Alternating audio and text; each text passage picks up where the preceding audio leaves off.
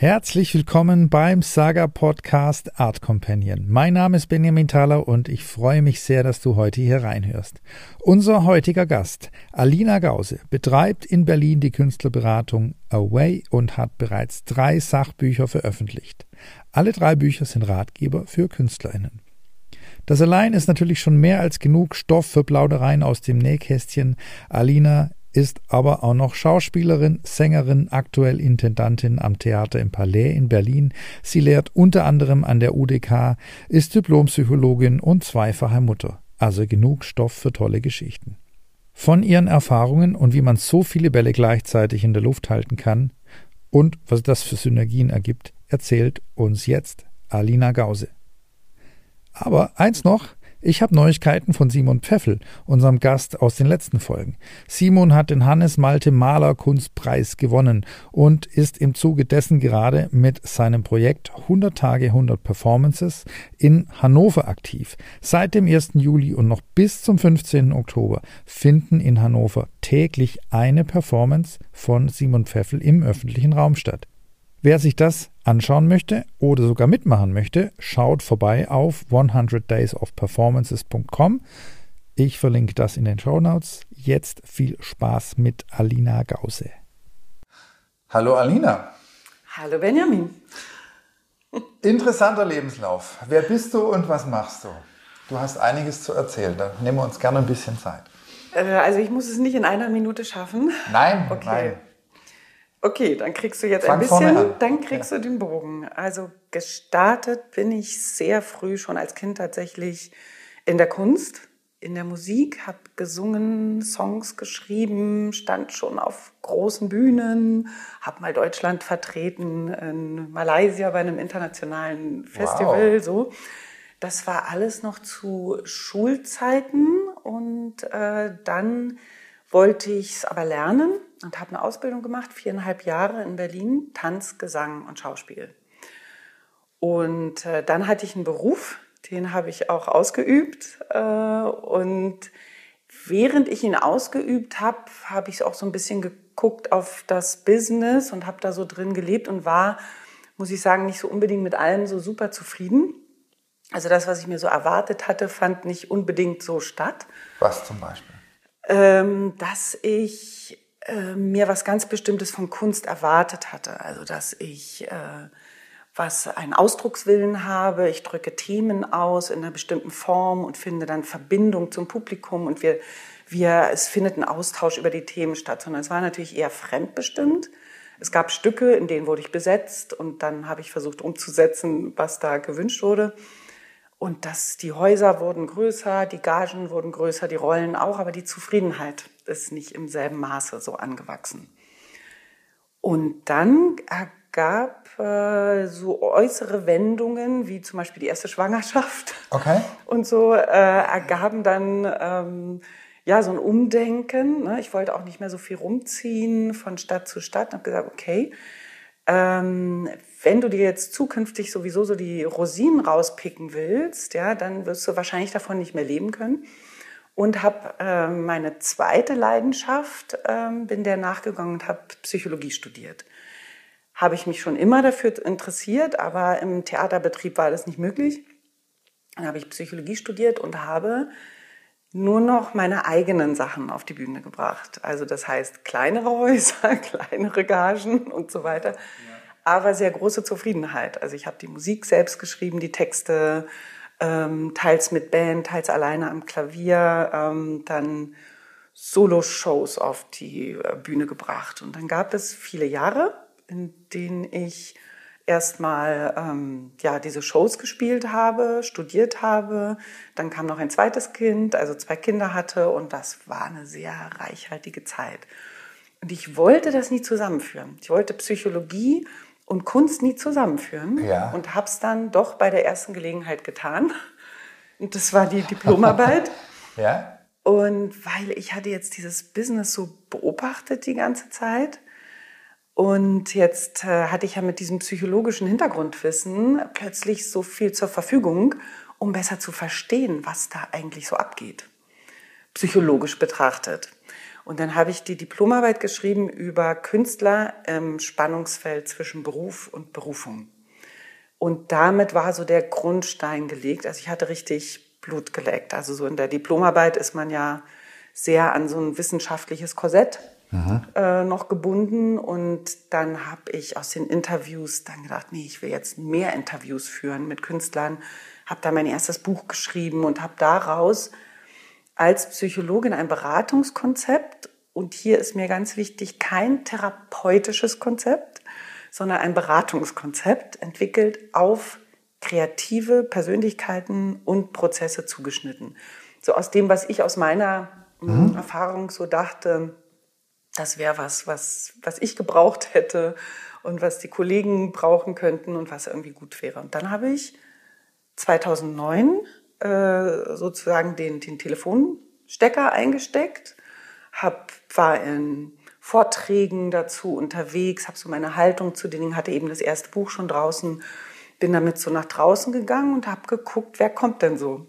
Und dann hat sich das entwickelt und so habe ich eben in Berlin seit 2009 hier eine Beratungsstelle für Künstler mittlerweile aller Genres. Mhm ähm, und habe einen Lehrauftrag hier an der UDK und bin bei Berufsverbänden unterwegs in, mit Workshops, Podcasts und seit 2016 habe ich auch noch ein kleines Personal Management. Kleines sage ich, weil ich immer nur sehr wenige Künstler im Personal Management vertreten werde, weil das eine sehr intensive Zusammenarbeit ist und das gar nicht noch mit zu vielen geht. Also manche Agenturen ne, haben ja 50, 60, 70 das Leute. heißt konkret, ich meine, der Podcast ist jetzt primär ja. für bildende Künstler, dass ja. die sich da vorstellen können, du, du sorgst dafür, dass Schauspieler tolle Rollen kriegen. Ich habe, äh, mein, mein Profil im Management ist für Allrounder. Ja. Also es sind Künstler, die sich nicht nur in einem Genre zu Hause fühlen. Das sind Leute, die singen, also sie müssen nicht alle alles abdecken, ja aber die singen, tanzen, spielen, moderieren, malen, schreiben, äh, führen Regie, ähm, ne, machen Podcast zum Beispiel auch. Ja. Und also die so allround unterwegs sind. Das sind so die Künstler, mit denen ich arbeite. Mhm. Und was konkret machst du für die? Ähm, wir, das ist individuell unterschiedlich. Ja. Äh, es ist eine Mischung aus Agenturtätigkeiten, ganz normal, Akquise, Bewerben, Markt gucken, äh, ähm, Gagenverhandlungen, ne, all das so. Und auf der anderen Seite dieser Beratungscoaching, Entwicklungsbereich, den ich ja sonst auch mache. Mhm. Das heißt, wir gucken uns die Künste, die ich aus der selbst aus, also selbst kenne in der Technik, wie Singen, Tanzen, Spielen, gucken wir uns auch tatsächlich an, wie ist die Technik gerade, welches Repertoire und arbeiten da auch hier in dem einen Raum, den du gesehen hast. Ja. Also während wird dann geschauspielt, gesungen, getanzt mhm. und so. Und wir arbeiten aber auch viel daran, mm, ich war, da gehe ich jetzt schon ein Stück weiter, weil ich glaube, das kennst du noch nicht, mein Konzept der ersten, zweiten, dritten Person. Das steht aber auf der Liste. Soll ich mal nur mal, ich kreise es mal ganz kurz an. Ja, ja. Äh, dass ich so mit die drei Persönlichkeitsanteile, die ich bei einem Künstler sehe, abdecken möchte. Das heißt, die Privatperson muss zu ihrem Recht kommen, die kreative Person und diejenige, die im Business unterwegs ist. Also die nach der Kommunikator nach außen ist und so. Und da gucke ich mit meinen Leuten, sind die alle gut aufgestellt? Und das ist eben unterschiedlich. Ne? Manche brauchen hier ein bisschen mehr, äh, die anderen da ein bisschen mehr. Und da gucken wir, wie verhalte ich mich zum Beispiel, äh, dritte Person, ganz großes Thema, wie verhalte ich mich auf äh, einer Vernissage oder auf einer Premierenfeier oder auf einer Kunstmesse oder. Wie, wie verhalte ich mich auf einer Vernissage? Beispiel. Ähm, da würde ich jetzt, also ja.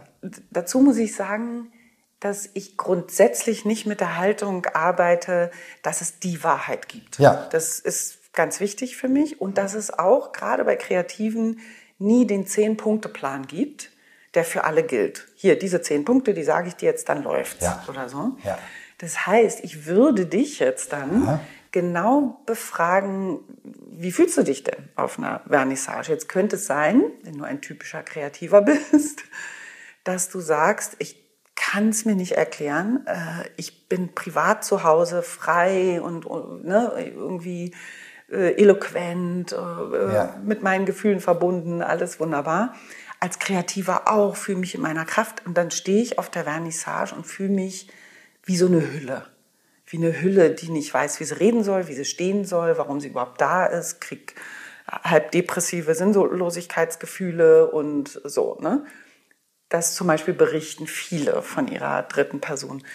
Und dann würden wir, würde ich sagen, gut, die ist offenbar so ein bisschen stiefmütterlich behandelt worden, so vermieden worden, nicht gepflegt worden, wird auch eher abgelehnt, als warum muss ich das überhaupt und so. Und dann fange ich an, die mit ins Boot zu holen für, für dieses Trio, Trio ne? also erste Person, zweite, dritte. Das heißt, ich möchte die entwickeln zum, zum strategischen äh, Unterstützer. Die dritte Person braucht dann also eine Haltung. Warum bin ich auf so einer Vernissage? Was ist jetzt der Sinn? Wenn ich da keinen erkennen kann, muss ich da nicht hingehen. So zum Beispiel. Ja. Wenn ich aber einen Sinn erkennen kann, den nochmal zu formulieren, zu überlegen, welch, mit welcher Haltung gehe ich dahin, äh, welchen Sinn hat das für mich, dass ich da bin, welche Aufgaben habe ich, vielleicht muss ich mich, wenn es nicht meine eigene Vernissage ist, vielleicht mal Recherche machen, wer ist da, über den Künstler, dass ich mich da auch nicht so ganz nackt fühle, wenn ich da so rumlaufe. Wer ist da vielleicht, wer begegnet mir? Wen will ich vielleicht ansprechen? Ähm, möchte ich da Kontakte machen oder möchte ich die gar nicht machen? Möchte ich einfach nur da sein, das erleben und gucken, ob ich am Ende doch mit einer Visitenkarte rausgehe, wo ich am nächsten Tag mich melde oder so. Mhm. Also so würde ich aber individuell gucken, wenn du sagen würdest, nö, also ehrlich gesagt, mein Problem ist, äh, dass ich dann immer zu viel trinke, zu albern werde und am Ende kein anständiges Gespräch geführt habe, ja. würde ich halt mit dir besprechen, okay, wollen wir noch mal drüber reden, wie das irgendwie anders laufen könnte. Vielleicht nimmst du doch kein Glas Sekt oder ich weiß, also ist jetzt ja, ein fiktiv Beispiel, ja. So, ich, also Berlinale Zeit, ja, zum Beispiel ist immer so Hochzeit, weil da ganz viel Netzwerktreffen sind und so. Und da versuche ich auch die Leute mal so zurückzuführen zu dem, ich denke da gerade an einen Schauspieler zum mhm. Beispiel, der gestandener Mann, zwei Kinder, ähm, der sich sehr sicher im Leben bewegt, aber äh, eben sagte, oh, ich muss wieder zu diesen Empfängen, das wird so furchtbar werden, dass wir uns einfach daran erinnern, dass ich sage, wie, wie kaufst denn du ein Brot? Du gehst ja nicht in eine Bäckerei und bist auf einmal derjenige, der sagt so, ja, ich weiß jetzt auch nicht, geben Sie mir doch soll ich von dem Alten nehmen? Nee, geben Sie mir von den Brötchen oder, oder sagen Sie mir doch, was ich nehme. Also, sondern du bist doch irgendwie eigentlich sehr gestanden ja, unterwegs ja. und das so zu verbinden mit dem Verhalten, was da stattfindet. Warum löst sich das plötzlich auf? Wo löst sich das auf? Also sind auch sehr psychologische Themen. Hm. Kann man allgemein sagen, warum sich sowas auflöst? Hm, das Allgemeinste ist vielleicht, dass Künstler aus anderen Gründen Künstler werden, als aus den Beweggründen, was eine dritte Person zu tun hat. Also das, was eine dritte Person zu tun hat, also Recherchen, ähm, Verkaufen, äh, Bewerben, ja.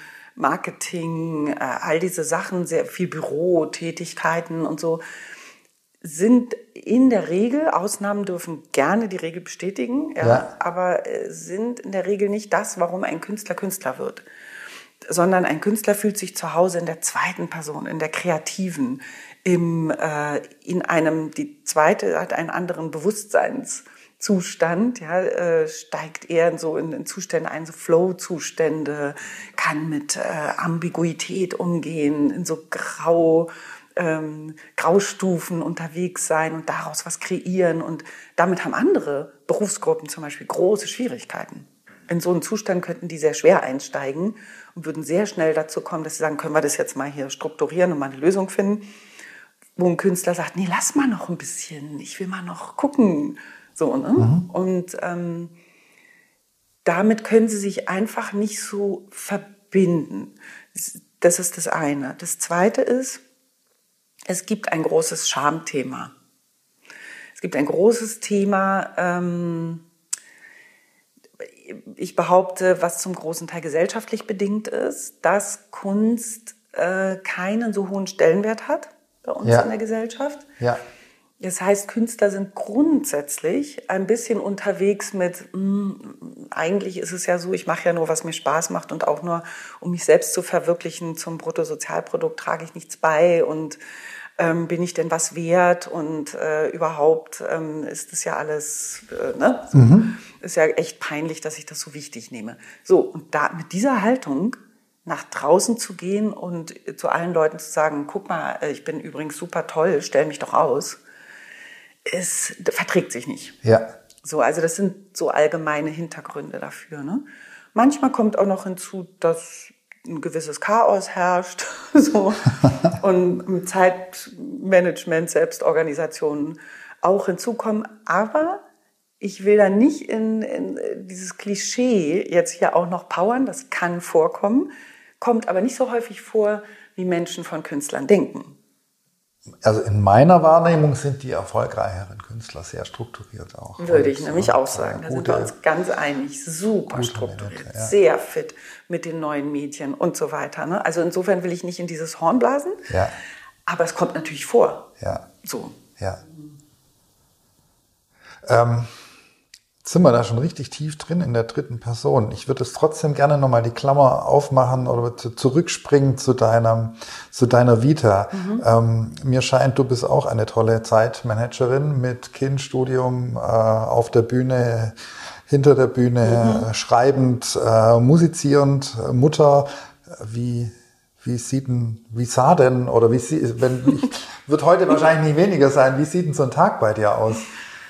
Ähm, ist, ich, ich schmunzel, weil, weil tatsächlich, ich bin mal interviewt worden und, und diejenige, die mich interviewt hat, hat andere gefragt, was wollt ihr von der wissen? Ja. Und da kam, hat sie mir gesagt, kam ganz oft die Frage, äh, wie macht sie das mit dem Zeitmanagement? Ja.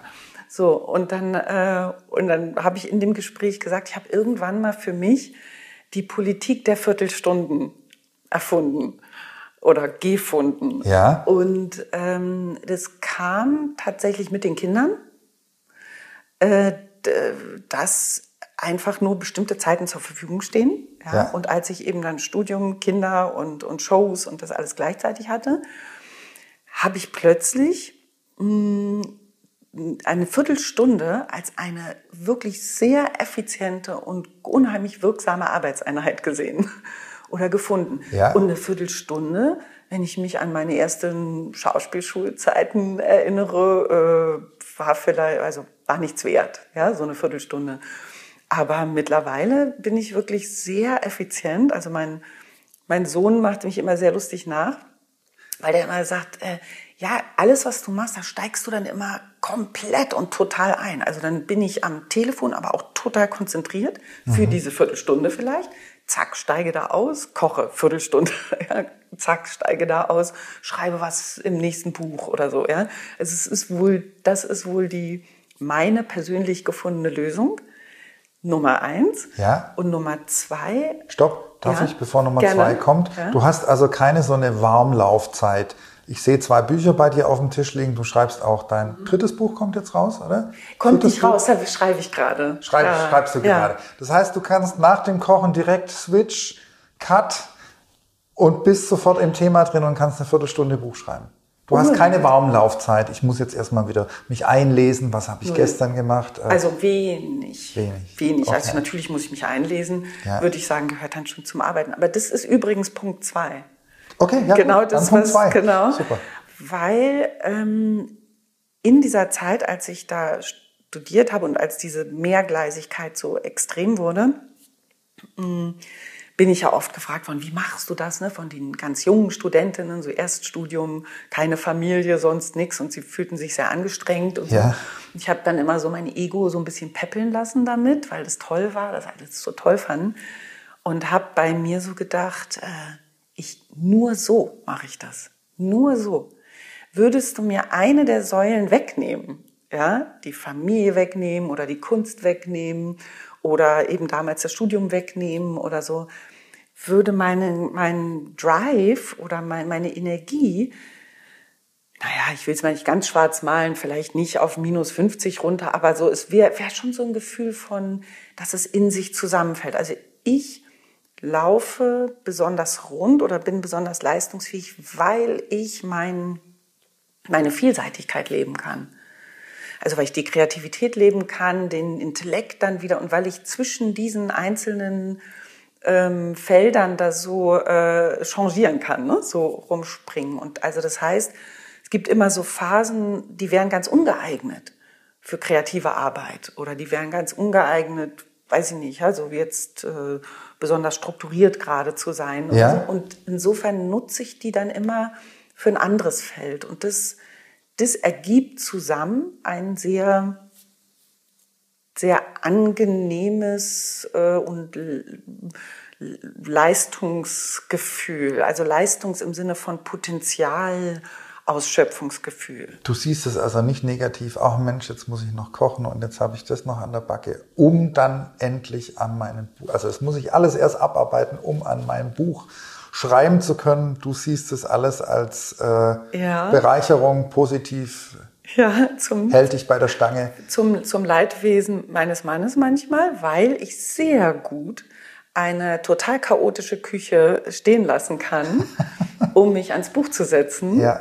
Um dann auch irgendwann zurückzugehen in die Küche und die wieder aufzuräumen. Aber in einer Zeit, die ich nicht so wichtig finde, vielleicht. Du kannst es aushalten, was liegen zu lassen dann auch. Ich kann es gut aushalten.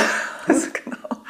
Und äh, aber ich will an der Stelle auch nicht verschweigen, dass es auch immer ein Achtungszeichen gibt. Ja? Also so, so eine Antenne, die, ähm, also ich habe, als ich angefangen habe hier mit der Beratungsstelle, äh, da war es ja im Prinzip erstmal nur aufbauen, aufbauen ne? und erweitern, erweitern, erweitern. Und das hat jetzt doch so in den letzten Jahren so einen Zulauf gehabt. Ich habe die Türen ja auch weit aufgemacht, ja, ja. so dass ich doch sagen musste, 2019 war das Jahr, wo ich sagen musste, äh, äh, jetzt, äh, jetzt muss ich aufpassen ja. und ich muss wirklich aussortieren. Also ich muss wirklich aussortieren und das Doofe daran war, dass ich zu viel des Guten hatte.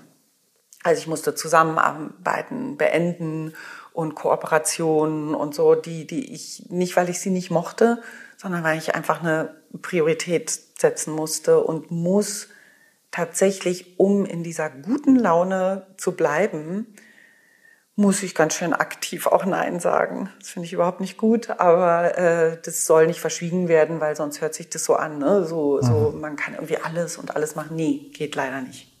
Okay. Das heißt, du lehnst auch Leute ab, die bei dir anklopfen? Ja, leider. Leider. Okay, okay. Hm nicht zu knapp. Da bin ich ja echt froh, dass ich einen Termin bei dir gekriegt habe. Ja, du bist schon, äh, das ist schon einer der, der, äh, der Benefits jetzt, schon aus diesen ganzen Weichenstellungen, die ich hatte, weil mir das wichtig ist. Ich möchte ab und zu mir das leisten können. Ich möchte es äh, mir leisten können, ins Gespräch zu kommen, ja. weil das mich auch erweitert und, und, ne, und es mich nicht nur aussaugt, sondern auch erweitert, mir auch was zurückgibt und so. Also das heißt, da muss ein guter, da muss eine gute Balance sein aus solchen Tätigkeiten und solchen Tätigkeiten und ja. Toll, tolle Sichtweise. Viertelstunde und, und die Küche ist auch gut. Werde ich meiner Frau auch so erklären mit dem Stehen lassen. Sie dann Gut. Genau. Ähm, Zeigt sich das dann auch in der Zeit? In der Zeit meinst du, dass das Wie viele Viertelstunden für die Musik draufgehen, wie viele Viertelstunden fürs Schreiben nee. draufgehen? Mm -mm. Nein. Äh, die, da gibt es ein ganz klares Also Qualität ist nicht gleich Quantität.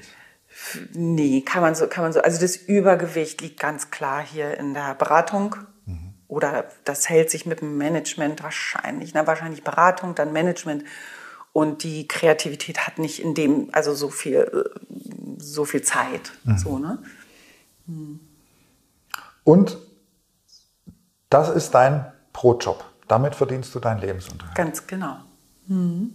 Das ist kein, kein extravagantes Hobby, sondern ein, Nein, ein wirklicher Brotjob. Nichten, genau. Gut.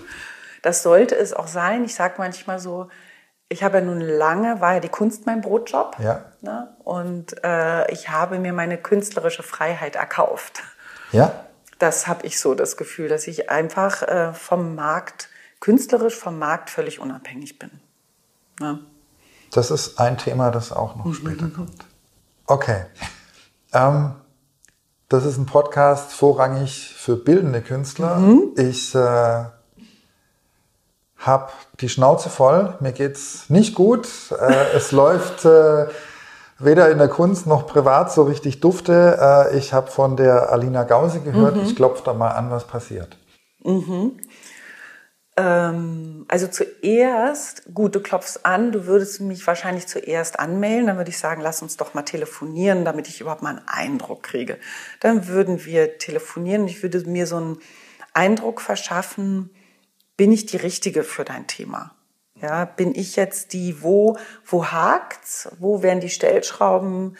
Und äh, vielleicht mal ganz kurz nochmal zum Thema bildende Künstler. Ja. ja. Ähm, anfänglich, also als ich hier mit der Beratung angefangen habe, wenn sich bildende Künstler gemeldet haben, habe ich gesagt, äh, oh, ich glaube, ich bin nicht die Richtige. So, ne? Mhm. Und äh, weil ich der Meinung war, ich muss die Kunst selbst beherrschen, ja, die Technik beherrschen, die Kunst selbst beherrschen, das war nur bei Tanzen, Singen, Spielen, Schreiben, Instrumenten vielleicht so der, der Fall. Und da, ich hatte so das Gefühl, ich muss die Märkte auch wirklich, ich muss das genau wissen, wie sich das anfühlt und so. Und das war ja in der bildenden Kunst so nicht. Mhm. Und habe da fleißig abgelehnt.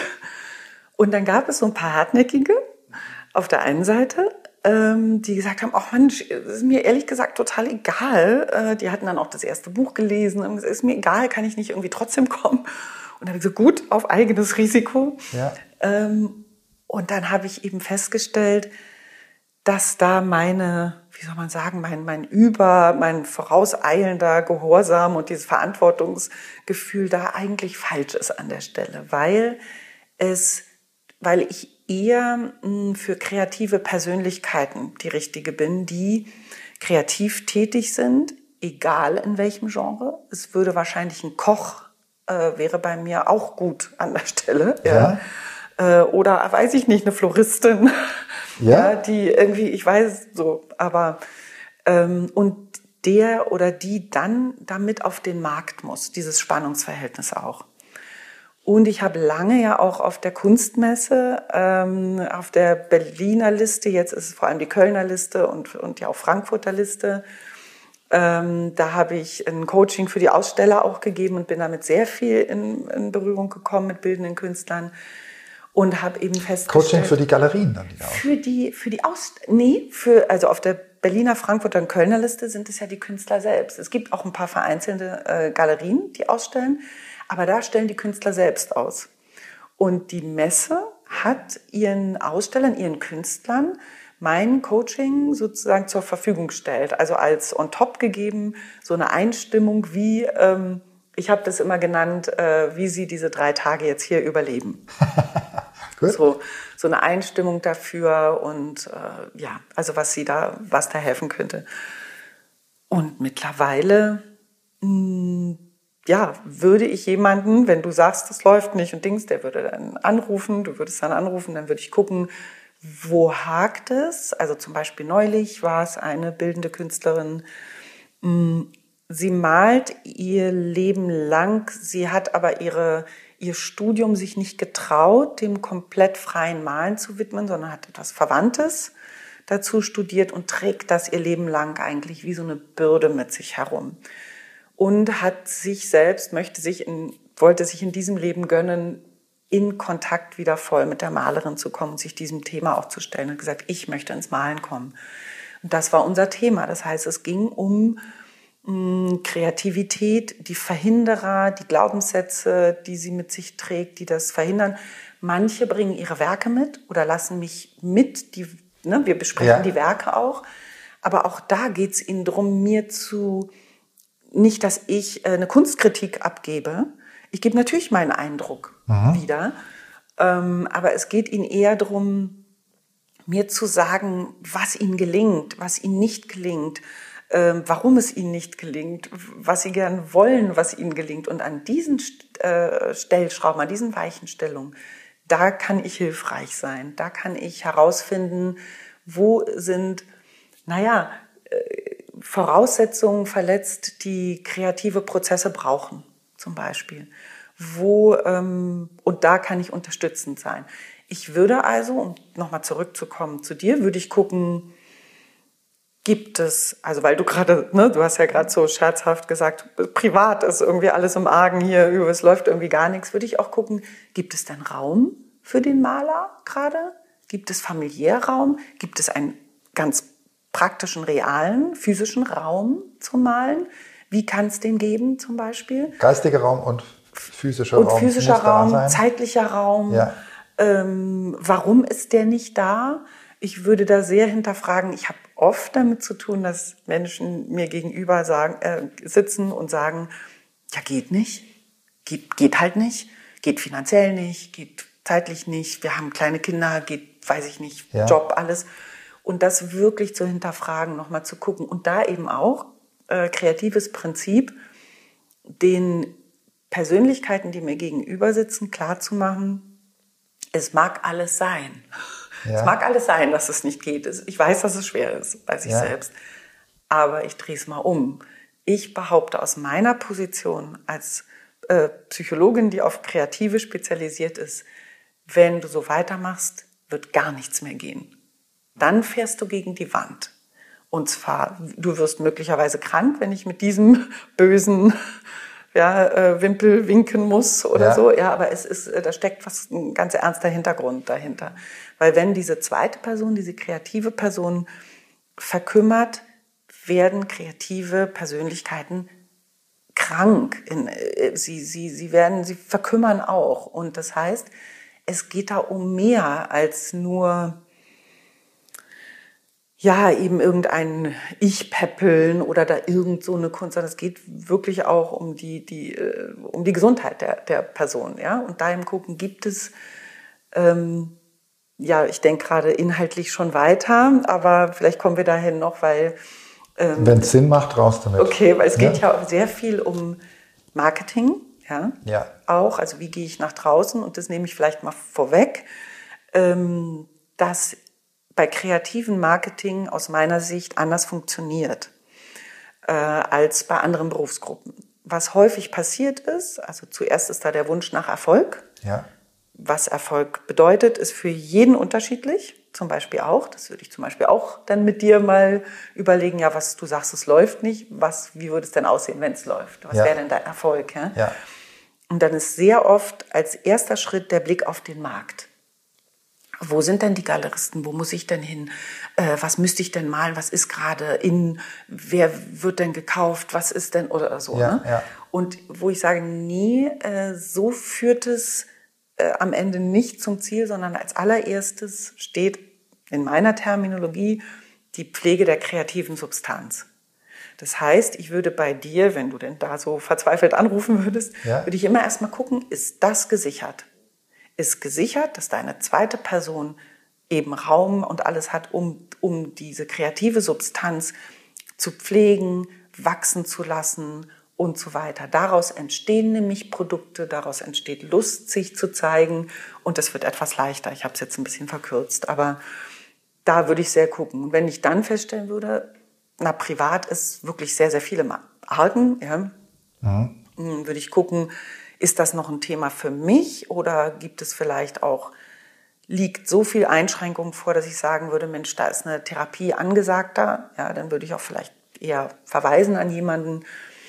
So, so, deckt das so ein bisschen deine Frage ab? Ja, wunderbar. Schön, gut, gut gemaltes Bild, kann ich mir vorstellen. Okay. Was, was sind denn so die Themen? Gibt es da Überschneidungen? Gibt es Leute, also gibt es Themen, die viele Leute haben? Also alles hauptsächlich jetzt mal auf die, auf die bildenden Künstler angepeilt. Äh, du machst das jetzt schon einige Zeit. Haben die ähnliche Probleme? Haben die, und du hast ja jetzt auch dann als zweite Frage darauf auf, als Antwort äh, Kurse oder Workshops entwickelt dann. Ja. Äh, die Themen für Bilden, natürlich gibt es da Überschneidungen und ich würde mal sagen, die drei großen Themen, habe ich sie jetzt noch alle drei im Kopf, ist sichtbar werden, Existenzsicherung mm, auch ja, Existenzsicherung, da hängt viel mit zusammen, auch Nebenjobs. Also wenn ich zum Beispiel, was bei bildenden Künstlern häufig ist, in der Lehre bin, wie ertrage ich das? Also es hört sich jetzt so schlimm an, ja, weil es sind oft äh, ja schöne Berufe, also Kunstlehrer zum Beispiel zu sein, ist ja ein wunderbarer Beruf und man hat mit netten Kids zu tun gegebenenfalls, ja. Und dennoch ist, kann es sein, dass es für einen Künstler unerträglich ist. Also wie kriege ich da beide Dinge äh, in, in so eine Balance? Was ist mein Modus vivendi? Welche Ziele sind realistisch? Welche Märkte sind realistisch? Wo, wo muss ich stattfinden? So, das, das sind so ganz wichtige. Auch ähm, du sagst, Ziele sind realistisch, Märkte sind realistisch. Mhm. Das heißt, bei dir platzen auch Träume? Mm, komischerweise muss ich ganz ehrlich sagen, da hatte ich richtig Angst davor, ja. als ich angefangen habe. Ja. Hatte ich Angst davor, dass ganz viele Leute kommen, wo ich mir die Haare raufe, weil ich es ganz furchtbar finde, was sie machen. Ja. Und weil sie irgendwie, weiß ich nicht, prima, prima Ballerina am Stuttgarter Ballett werden wollen und irgendwie, weiß ich nicht, ja, das überhaupt nicht realistisch ist. Das passiert in der Regel muss wirklich jetzt gerade überlegen. Mir fällt, vielleicht ist es vorgekommen. Ich habe es noch nicht erlebt. Ja. Ich habe es echt noch nicht erlebt. Und ich bin ja äh, neulich interviewt worden mal für die Süddeutsche. Ja. Und da ging es genau um dieses Thema. Um wie realistisch sind die Künstler oder nicht oder wie naiv und so weiter. Ich erlebe sie als überhaupt nicht naiv. Gar nicht. Ich äh, empfinde mich eher in der Position zu sagen, ähm, du bist so realistisch, dann, wenn du doch sowieso so realistisch bist, dann arbeite dich doch mal auch an deinem großen Ziel ruhig ab. Ist das doch keine Schande? Mhm. Es ist doch keine Schande zu sagen, ich sehe, ich, theoretisch würde ich mich schon sehen, auch äh, ebenbürtig in dieser und jener Galerie oder in dieser und jener Ausstellung oder so. Äh, ich bin aber trotzdem realistisch, dass es sein kann, dass mir das im Leben nie passiert. Aber warum soll ich nicht ähm, künstlerisch mich da sehen oder von der Identität mich auch an diesem Punkt äh, sehen? Es kann ja sein, dass ich irgendwann sage, nein, ich möchte da jetzt nicht mehr so viel investieren. Aber ähm, es ist eigentlich eher dass ich Menschen ermuntere oder ermuntern muss oder ihnen oder da zuversichtlicher bin, als sie selbst sind. Ich, das ist die gute Nachricht. Ich komme ja. aber auch mit einer schlechten um die Ecke. Ja. Weil man muss ganz schön viel tun. ja. Also äh, es ist so, dass ich mir das, dass ich mir die Ziele angucke und sage, so unrealistisch ist das gar nicht. Wir, ne, wie kann man das einschätzen, da und da hinzukommen? Nur dann bedeutet es jetzt auch dieses und jenes und so. Hast du ein Beispiel? Um, also man muss sehr fit sein und das gilt jetzt für alle Märkte. Man muss ziemlich fit sein in dem Markt, also in der Kenntnis des Marktes, in, der, in dem man vielleicht stattfinden will. Man muss darin auch leben. Ähm, ich sage das so deutlich, weil neulich sagte dann mal irgendjemand zu mir, zu der ich das häufiger gesagt hat, ich habe es nie verstanden, was du damit gemeint hast, mhm. ehrlich gesagt. Aber jetzt glaube ich, weiß ich, was du damit meinst. Also darin leben heißt, dass Netzwerktreffen dazu oder Veranstaltungen dazu nicht so was Künstliches haben oder dass ich einen Galeristen vielleicht anschreibe oder da Kontakt aufnehme oder einen Agenten oder irgendwie was, ja, so dazu, Kunstagenten. Ähm, aber es muss eher eine Selbstverständlichkeit haben, weil ich, weil ich sowieso da drin so neugierig bin oder, oder äh, genau weiß, was gerade so abgeht, weil mich das wirklich interessiert, wie XY mit Farben umgeht. Mhm. Wie hat der das gelöst hier? XY hat das Problem gelöst, was mir im Atelier begegnet. Ich möchte mich da gern vernetzen, ich möchte das gern rausfinden. Ach so, das ist übrigens auch ein ganz typisches, fällt mir dabei ein, ähm, Problem, was bildende Künstler anbelangt, ist Einsamkeit. Das haben äh, andere Künste nicht so stark, die automatisch in Teams arbeiten müssen. Bei bildenden Künstlern ist das nicht zwangsläufig so. Ja? Äh, viele machen das aber. Ja. Also ähm, einfach weil sie das wissen, ja, dass sie in Ateliergemeinschaften sind und, und da einfach auch kommunikativer unterwegs sind oder so. Aber ich weiß, dass es viele auch sehr betrifft, dass sie sagen, ich arbeite allein und so ist es auch richtig, nur es hat Auswirkungen auf mich als Person. Und damit muss ich irgendwie dann umgehen. Ne? Haben wir wieder erste Person, zweite Person, Dritte Person. dritte Person. Okay. So. Und was auch was Wichtiges ist, ähm, ist, dass ich da die Passung finde. Also, dass ich auch weiß, es wird Galeristen geben, äh, die echt nicht auf mich gewartet haben. Wirklich nicht, weil ich, wir überhaupt nicht zusammenpassen. Also ich nehme da einmal dieses plakative Beispiel aus dem Musikbereich. Ja? Also ein Volksmusiker braucht, kann sich ein Leben lang erfolglos abarbeiten im Hardrock-Milieu. Also das, ne, das muss, die brauchen es nicht miteinander probieren, aber ich kann mich daran abarbeiten. Auch ich kann mich echt ins Unglück treiben. Ja, So, ja. ja. Umgekehrt ist es so, es kann sein, dass ich bei bestimmten Galeristen mit meiner Kunst, mit meiner Haltung zur Kunst, äh, mit dem, was ich damit will, was vielleicht auch mein, meine Quelle ist, woher ich komme, äh, meine Tradition ist, meine Ausrichtung ist, kann sein, dass ich damit wirklich genau so ein Feld treffe, wo die Passung da ist und der Galerist sagt, wo warst du all die Jahre? naja, wirklich. Und dann ist es auch kein Problem, mit dem Galeristen ins Gespräch zu Genau, kommen. weil die Ja. kreative Substanz entscheidet, auf wo ich hingehe auf den Markt am Ende. Ja. Aber den Künstlern ist nicht bewusst, in welchem Milieu sie sich da wirklich bewegen und auch, wo der, wo der Marktplatz dann dafür ist. Möglicherweise nicht. Ne?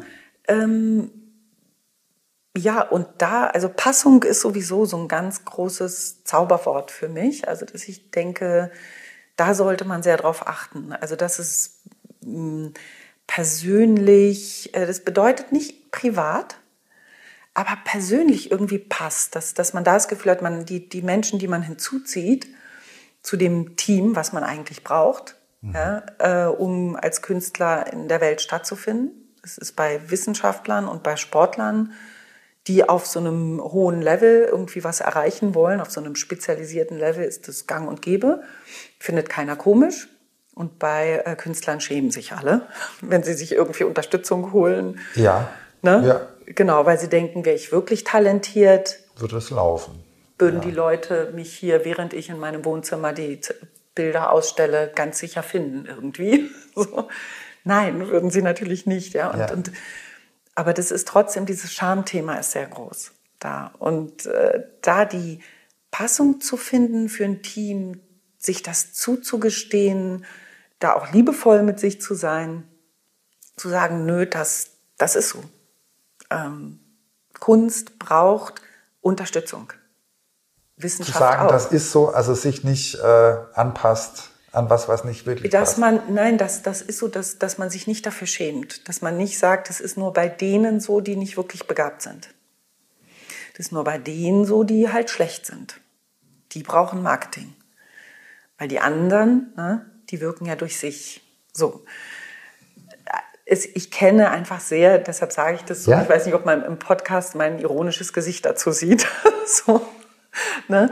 weil, weil es einfach so eine Haltung ist, die, die ich immer versuche mit Künstlern zu verändern. Ja, Ja. Dass, es, dass, es, dass sie da strategischer in ihrem persönlichen Sinne denken und eben ihre dritte Person, ihren Manager gut aufstellen, äh, der sie dazu eben immer wieder motiviert. Und jetzt waren wir bei deinem Workshop, Okay, oder? ja. Da kann man doch jetzt gut einsteigen. Die dritte Person. Worum geht's? Du machst Workshops Mhm. und Übrigens betont für offen für Künstler aller Genres. ja, dass, dass sich da Bildende treffen mit Drehbuchautoren, mit Rockmusikern, mit klassischen Sängern, Musicaldarstellern und Schauspielern und Grafikdesignern, meinetwegen. und ja. es funktioniert. Äh, Das funktioniert unbedingt, weil die ganz neugierig sind. Das war übrigens auch eine der, der Folgen, als ich so am, äh, am Anfang noch so genrespezifisch war, Ja. Dass ich festgestellt habe, ähm, die unterschiedlichen Genres können so voneinander profitieren, weil sie unterschiedliche Dinge mh, beherrschen. Also zum Beispiel Orchestermusiker sind ganz anders gewerkschaftlich organisiert. Äh, Schauspieler ähm, sind viel fitter, was die neuen Medien anbelangt. Ähm, bildende Künstler sind äh, total versiert, was es anbelangt, allein mit sich zu arbeiten.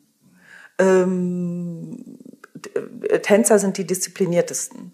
Ähm, ja, so, also, und, und da so voneinander zu lernen und sich auch gegenseitig das äh, zuzuschauen, auch zu gucken, ähm, den anderen geht's nicht anders und die Prinzipien sind überall dieselben, das entlastet ungeheuer. Ne? Das ist so das eine. Und was in dem Workshop stattfindet, ist erstmal ganz viel psychologisches Hintergrundwissen zu kreativen Persönlichkeiten und ja. Prozessen, dass ja, dass man so ein bisschen Zugehörigkeit findet, ja, dass man so Zugehörigkeit findet. Ach, ach so, in die Truppe, zu dieser Truppe gehöre ich. Deshalb ticke ich so. Ich habe hier den Lehrauftrag an der UDK ne? ja. und äh, mit den Absolventen und da ist es ganz oft so, dass die in diesem letzten vierten Jahr dann auf einmal ähm, Themen zum ersten Mal hören, auch voneinander zum ersten Mal hören, was, was du glaubst von dir, dass du äh, unfähig bist, dies und das zu tun, du bist da besonders gut, ich beneide dich immer darum. Mhm. Ja? Also dass sie so mal mal so ein Gefühl dafür kriegen, ähm, dass es ein Problem aller kreativer Persönlichkeiten ist. Ich bin nach wie vor erstaunt, dass, dass, ich, dass das noch einer der Haupteffekte ist. Ich würde denken, dass alle das mittlerweile wissen, aber so ist es nicht. Die meisten sind noch ziemlich einsam unterwegs in dem Gefühl, äh, die anderen können das besser als ich. Nur ich kann das nicht. Und deshalb bin ich auch nicht erfolgreich in diesem Beruf, weil ich das und das und das nicht kann. So. Und äh, am Ende doch immer, ich bin falsch. Irgendwie doch die Botschaft an sich selbst. Ich bin irgendwie falsch. Ich habe zwar Talent, ja klar, das weiß ich auch. Ich kann das auch ganz gut. Ich gebe da auch Herzblut rein und so. Mhm. Aber darauf kommt es ja nicht an. Und alles andere kann ich halt nicht. Und deshalb. Der, der klassische Satz immer, ich kann mich halt nicht verkaufen. Den gibt es ganz oft. Ne? Mhm. Und kein, kein Wunder, das ist so ein Verkäufer oder so. Ne? Deshalb klappt es auch bei dem. Und, mm, und das soll der Workshop, da soll der Workshop auf der einen Seite sehr entlasten, indem sie verstehen, die Kreativen, warum ihnen das so schwer fällt, dass das eine natürliche Geschichte ist, dass die dazugehört, dass das auf der anderen Seite ihre Stärken im kreativen Bereich ausmacht, dass das zusammengehört. Man kann nicht die eine Seite der Medaille haben, ja. die möchte ich gern, aber die andere Seite, nee, die hätte ich, würde ich gern ausblenden. Das gehört leider irgendwie zusammen. Ja.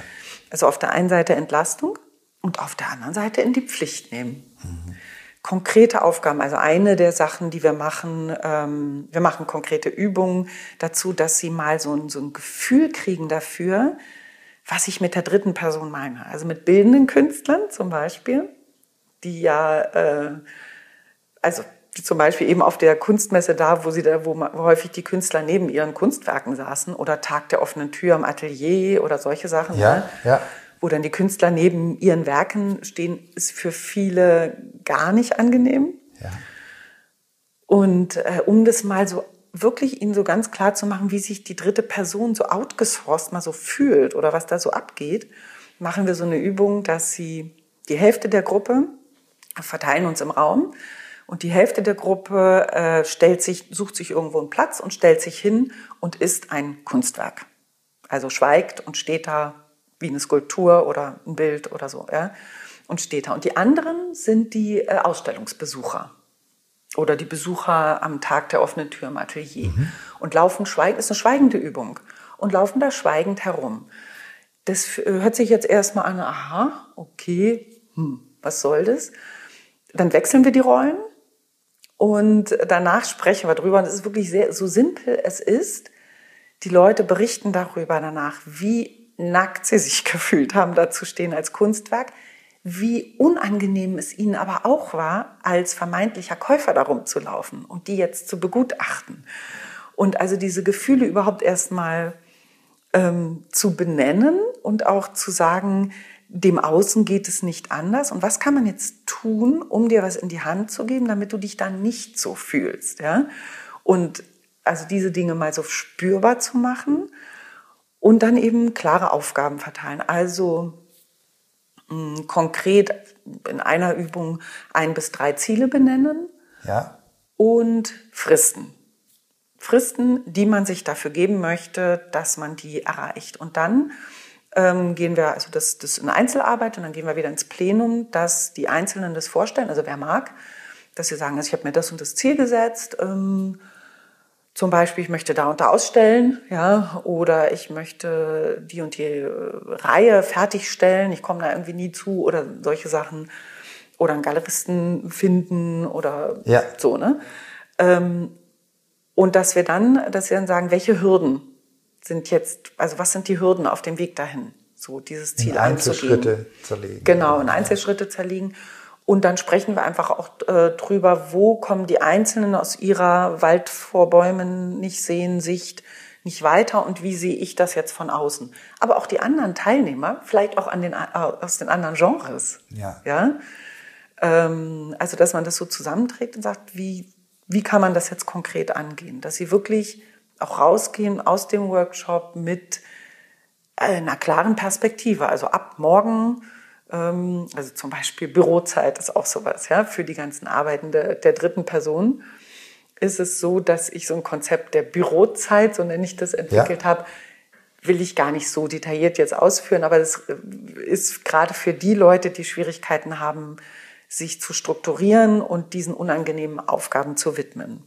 Und die muss nach bestimmten Regeln abgearbeitet werden, ungestört sein, äh, nicht hinterfragen, bestimmte To-Dos und so. Und dass die, äh, also ich stelle solche Konzepte dann vor und jeder sucht sich so das aus, wo er sagt, ah, da hakt's bei mir. Viele nutzen die Bürozeit. Es scheint so ein Konzept zu sein. Ja. Und dass man dann eben rausgeht und wirklich weiß, okay, die nächsten, das nächste Jahr werde ich jetzt mal mit anderen Konzepten äh, versuchen, mir den Alltag anders strukturieren, mich auch anders ernst nehmen in dem Wollen, weil die Scham verhindert auch, dass ich mich wirklich ernst nehme. Wir machen übrigens auch oft so eine Übung, dass nicht äh, einer für, äh, dass ich so den Wechsel mache. Einmal müssen sie für sich selbst eintreten, müssen sich selbst vorstellen, ja, und ihre Kunst und so. Und dann, äh, das läuft meistens suboptimal, soll es auch, Ja. darf es auch. Und dann tue ich sie in, in, äh, äh, zu zweit zusammen und sie sollen sich ganz viel gegenseitig über die Kunst erzählen und so und sollen dann den anderen vorstellen, aber in der Ich-Form. Ja? Also ich würde dann sagen, also ich, hallo, ich bin äh, Benjamin und ähm, es ist also so und so und da und da will ich hin und ich stehe für dies und das. So. Also ich versuche mal Geschlechter gemeinsam zusammenzutun, damit es so authentisch wie möglich Ja, rüberkommt. ja. Ja, und auf einmal geht das ganz anders. Ja, auf einmal kriegt das eine Ernsthaftigkeit und es ist auch immer die Aufgabe, einen richtig guten Job zu machen für denjenigen. Auf einmal laufen die Zeugsformen auf und können so gut werben. Ich hatte das einmal erlebt. War das auch? Ich glaube, es war auch eine bildende Künstlerin, die da vorgestellt wurde von einer anderen. Und auf einmal ging es, ja, und ich habe ja auch ähm, den Meisterkurs gemacht, das war damals äh, im Ausland da und habe auch im Ausland ausgestellt, da und da und da. Danach in der Nachbesprechung sagte dann die Betreffende, die da vorgestellt wurde, Mann, du hast es alles gesagt, dass ich da im Ausland da aus und und es war doch aber nur, es war doch damals in Holland und es war doch, ja, aber das fand ich doch so toll, sagte dann die, die, das finde ich doch super, das musst du doch sagen. Ja, aber das, ich habe immer gedacht, es wirkt so ein bisschen eitel und und es war doch auch nicht so riesig und so, ne? Und wo dann der Rest gesagt hat, wieso, das kam überhaupt nicht. Das war eine Information und das hatte ich eigentlich erst wirklich dargestellt. Vorher haben wir ehrlich gesagt alle immer gedacht, du hast noch gar nicht so irgendwie ausgestellt und auf einmal hören wir von dir, ne, so. Das fällt viel leichter. Und dieses Ernstnehmen, man nimmt den anderen viel eher ernst in dem, was er erreichen will, als sich selbst. Und also, das sind so. Perspektivwechsel. Zu der ersten Übung. Ich bin ein Kunstwerk oder ich bin Ja. Betrachter. Ähm, haben, haben wir da schon aufgelöst? Wa- Was, dann, was, was, was, was, gibst du passiert? denen an die Hand, dass die, Also, dass die, dass die besser neben ihrem Kunstwerk stehen können? Äh, nee, haben wir in dem Sinn noch nicht aufgelöst. Es ist alleine auch da der Perspektivwechsel, dass sie, dass sie verstehen, ähm, weil, weil sie ja mal herumlaufen auch und angucken, äh, in welcher Not auch die oder, oder in welcher Situation diejenigen sind, die sie erreichen wollen. Dass diese Hierarchie, die immer empfunden wird, von ich bin eigentlich der bettelnde Künstler Ja. und das sind die allmächtigen, weiß ich nicht, Produzenten, Galeristen und so weiter, ja, ähm, dass das so gar nicht stimmt. Auch die sind auf der Suche und ich kann auch die Hand reichen als Künstler zum Beispiel. Ja, also was kann da meine meine Möglichkeit sein? Also dass ich auch gar nicht möglicherweise so abwertend oder bewertend betrachtet werde, wie ich so denke in der Position da sitzend. Ja, so das ist das eine. Dann gibt es tatsächlich ein paar ganz pragmatische Sachen. Mm, Dieses sich nackt fühlen, ja, da gehe ich dann auch noch genauer ein äh, mal auf dieses Gefühl, wie Scham zum Beispiel entsteht, wie man Scham reduzieren kann. Also Scham zum Beispiel entsteht, wenn einem Schutz entzogen wird, wenn einem Zugehörigkeit entzogen wird, äh, wenn einem Integrität entzogen wird. Es gibt so verschiedene Sachen, dass wir genau gucken, wie kann man sich das zuführen? Wie kann ich mir Schutz zuführen? Und ich kann mir zum Beispiel Schutz zuführen, indem ich da auf der Kunstmesse nicht alleine sitze.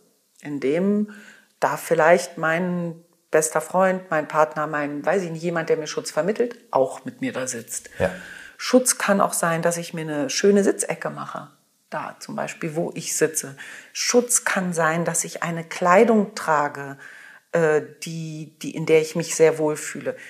Das ist zum Beispiel jetzt für bildende Künstler vielleicht nicht so wichtig, aber das ist zum Beispiel sehr wichtig für Schauspieler auf dem roten Teppich Ja.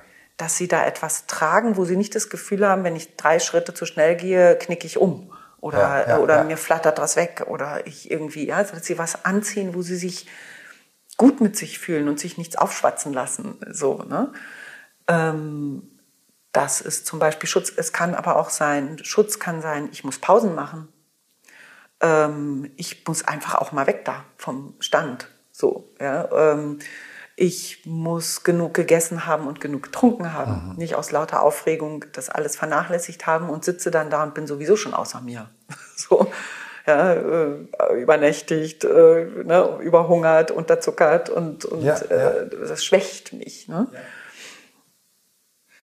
Da ist jetzt ein Ausstellungsbesucher in meiner Ausstellung, ich stehe da mit drin und ich merke, der könnte sich für, seine, für meine Sachen interessieren. Wie, wie spreche ich den jetzt an? Ohne dass ich mir blöd vorkomme. Ähm, die Frage ist, es ist deine Ausstellung und der interessiert sich für deine Kunst. Oder nehmen wir an, das ist diese, bleiben wir bei dem Beispiel Oder? Kunstmesse, viele Leute, viele Ausstellungen. Gut, weil das sind zwei unterschiedliche Situationen. Bleiben wir kurz bei deiner Ausstellung. Würde ich ja, nämlich ja. dir dann sagen, lehn dich gelassen zurück. Er wird ja wahrscheinlich zu dir kommen. Ja, So. ja. Aber wenn du das, äh, aber da würde ich sagen, zum Beispiel, und da ist schon auch eine Verbindung, da ist schon eine Verbindung auch zur Kunstmesse, nämlich ähm, in eine beobachtende Haltung auch gehen und in eine helfende Haltung. Es kann ja sein, dass derjenige, äh, der sich da interessiert für deine Kunst, sehr schüchtern ist. ja. und da vielleicht einfach nur über einen Blickkontakt ein, so ein Angebot, ne, also so eine Offenheit signalisieren. Vielleicht einfach zeigen, ich bin ansprechbar. Man kann mich ansprechen. Ähm, du hast ja gefragt, wie spreche ich an? Das, ähm, ja, da würde ich auch immer zurückgehen auf, da würde ich dich dann fragen, äh, was wäre denn, wie würdest du denn jemanden ansprechen? Ja, dann würdest du gegebenenfalls zu mir sagen, naja, mir hat mal jemand gesagt, es ist immer gut zu sagen, hi, wie geht's? Oder so. dann würde ich sagen, "Mm, es kam mir jetzt nicht so vor, als wäre das so dein Ding. Ja. So, ja. Ähm, wie, was ist denn so dein Ding? Naja, ich bin eher der zurückhaltende Typ. Vielleicht nur Hallo sagen erstmal oder, oder vielleicht auch nur sagen, wenn Sie Fragen haben, können Sie mich gerne ansprechen. Ich würde dann suchen, was wäre dein Satz? Was wäre deins? Womit fühlst du dich wohl? Wieder Schutz. Ja? Ähm, wo fühlst du dich zu dir zugehörig auch? Oder, oder integer, auch wieder Integrität. Ja, wo hast du das Gefühl, ich fange nicht plötzlich an, komische Maske aufzusetzen, die gar nicht zu mir gehört, weil das löst eher wieder Scham aus, Ja. als dass es dich versichert. Ne? So. Ähm, und was ich auch gerne, wozu ich auch gerne ermuntere, finde ich ein ganz wichtiges Thema, ist Vertrauen dazu haben, dass A nicht zu B und nicht zu C und nicht zu D führt, sondern A, also der Besucher auf deiner Messe, der sich interessiert, führt vielleicht zu Z, der ist irgendwann auf einer ganz anderen Ausstellung, äh, erinnert sich an deine Ausstellung, denkt, der hat mir aber besser gefallen, führt zu G, darüber spricht er mit einer Freundin drüber, die wiederum sagt, da war ich doch auch. Oder das, ja, also ich will nur sagen, wenn du mit dem nicht ins Gespräch kommst, Mein Gott. wenn, ja. mein Gott, ja, es, ich will nicht dazu aufrufen, mit niemandem ins Gespräch zu kommen, das wäre auch die falsche Aber Botschaft. entspannt zu bleiben. Ja, also auch zu sagen, wenn du schon deine Ausstellung, um wenn du die schon hast und da jemand schon drin ist, der wird sich an dich erinnern ähm, und wird sich eine Karte mitnehmen oder wird, wenn es denn sein soll, du wirst ihn nicht durch eine Bedrängung oder durch irgendetwas, ja, es wird sich schon finden. Also signalisieren und wenn es denn nicht sein soll, weil plötzlich bei ihm das Handy klingelt, die Babysitter ist weg, er muss irgendwie los und es kommt nicht dazu, wird er sich erinnern. Wahrscheinlich so, ne? Oder irgendwie kommt man da mal wieder zueinander oder so, ne? Äh, Gästebuch gegebenenfalls auch, ja? Ja, ja, Gästebuch, ähm, äh, eigene Visitenkarten, sowas schon auch haben. Also Material zu mitnehmen. Jetzt mal ganz pragmatisch sind wir dann hier unterwegs, ja. Ja. Oder auch jemanden bitten, eben Gästebuch äh, selbst den Kontakt und dann versorgen. Unbedingt ist auch so, ein, so, ein, so eine Regel oder was ich ganz wichtig finde, die eigenen Fans äh, gerne versorgen. Nicht immer die, besonders gern die Kritiker versorgen wollen. Da gibt es auch einen Hang dazu aha. dass Künstler gerne das Man will ja Gefühl, überzeugen, oder? genau, dass man so das Gefühl hat, ah, die mögen mich ohnehin. Der hat so kritisch geguckt, Ja. den will ich überzeugen. Meinetwegen unbedingt, ja, wenn es denn sein soll. Aber ich finde, ich finde besser die Fans pflegen. Warum nicht? Ja. Die Fans pflegen. Die, äh, ich finde auch gerade, was das Thema Kritik zum Beispiel anbelangt, gerne Kritik nicht von komplett kritiklosen Fans, ja, die alles nur toll finden, aber sind Fans nicht. Fans sind sehr eigen. Fans lieben, wissen genau, warum sie was lieben. Und wenn das nicht enthalten ist in dem Kunstwerk, sind sie viel wachsamer als die, die es ohnehin damit nichts anfangen können oder so. Ne? Also war jetzt mal so ein Sidetrack, weil es auch Ja, sehr oft ja. vorkommt. Mehr davon. Ja, Äh, ich bin voll baff. Ich finde es richtig toll. Richtig klasse. Da steckt so viel drin, was, was die Leute mitnehmen können. Wirklich toll. Weitermachen. Wie willst du weitermachen? Ähm, Gibt es noch mehr zu deinem Konzept dritte Person? Workshop? Gibt es noch was, was andere Workshops vorstellen? Also es gibt einmal hier bei mir in meinen eigenen Räumen so dieses Angebot ähm, zu diesem Workshop die dritte Person. Wobei ich da übrigens auch noch ein anderes Workshop-Angebot habe, was ich mit einer Kollegin zusammen mache, ähm, was sich nennt Autonomie statt Prekariat, mehrgleisige Karrieremodelle in den äh, künstlerischen Berufen. Ähm, und das sind so zwei Foki, also die so drauf gehen, dritte Person, wie ich äh, vorhin auch erzählt habe, da geht es eben vor allem um Selbstmarketing Ja. für Künstler aber eben. Nicht Marketing für anybody, sondern wirklich für kreative Persönlichkeiten, weil die ganz andere Probleme haben, wie wir ja, Ja. auch schon besprochen haben.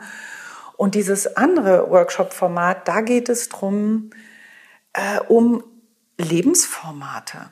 Also, dass es heute einfach äh, unseriös ist, mit Künstlern darüber zu sprechen, du bist nur ein wahrer Künstler, wenn du nur Kunst machst, nur davon lebst und nur dann bist du echt und wahr und gut, sondern dass es sehr breite Karrieremodelle gibt. Und ich habe da zusammen mit meiner Kollegin Heike Scharf, äh, die hier im Transition Zentrum für Tänzer zuständig war, wir haben uns da mal viel ausgetauscht und fanden das auch so schädlich für Künstler, dass sie nicht äh, dass ihnen immer so erzählt wird oder so vorgegaukelt wird, dass man davon so einfach leben kann.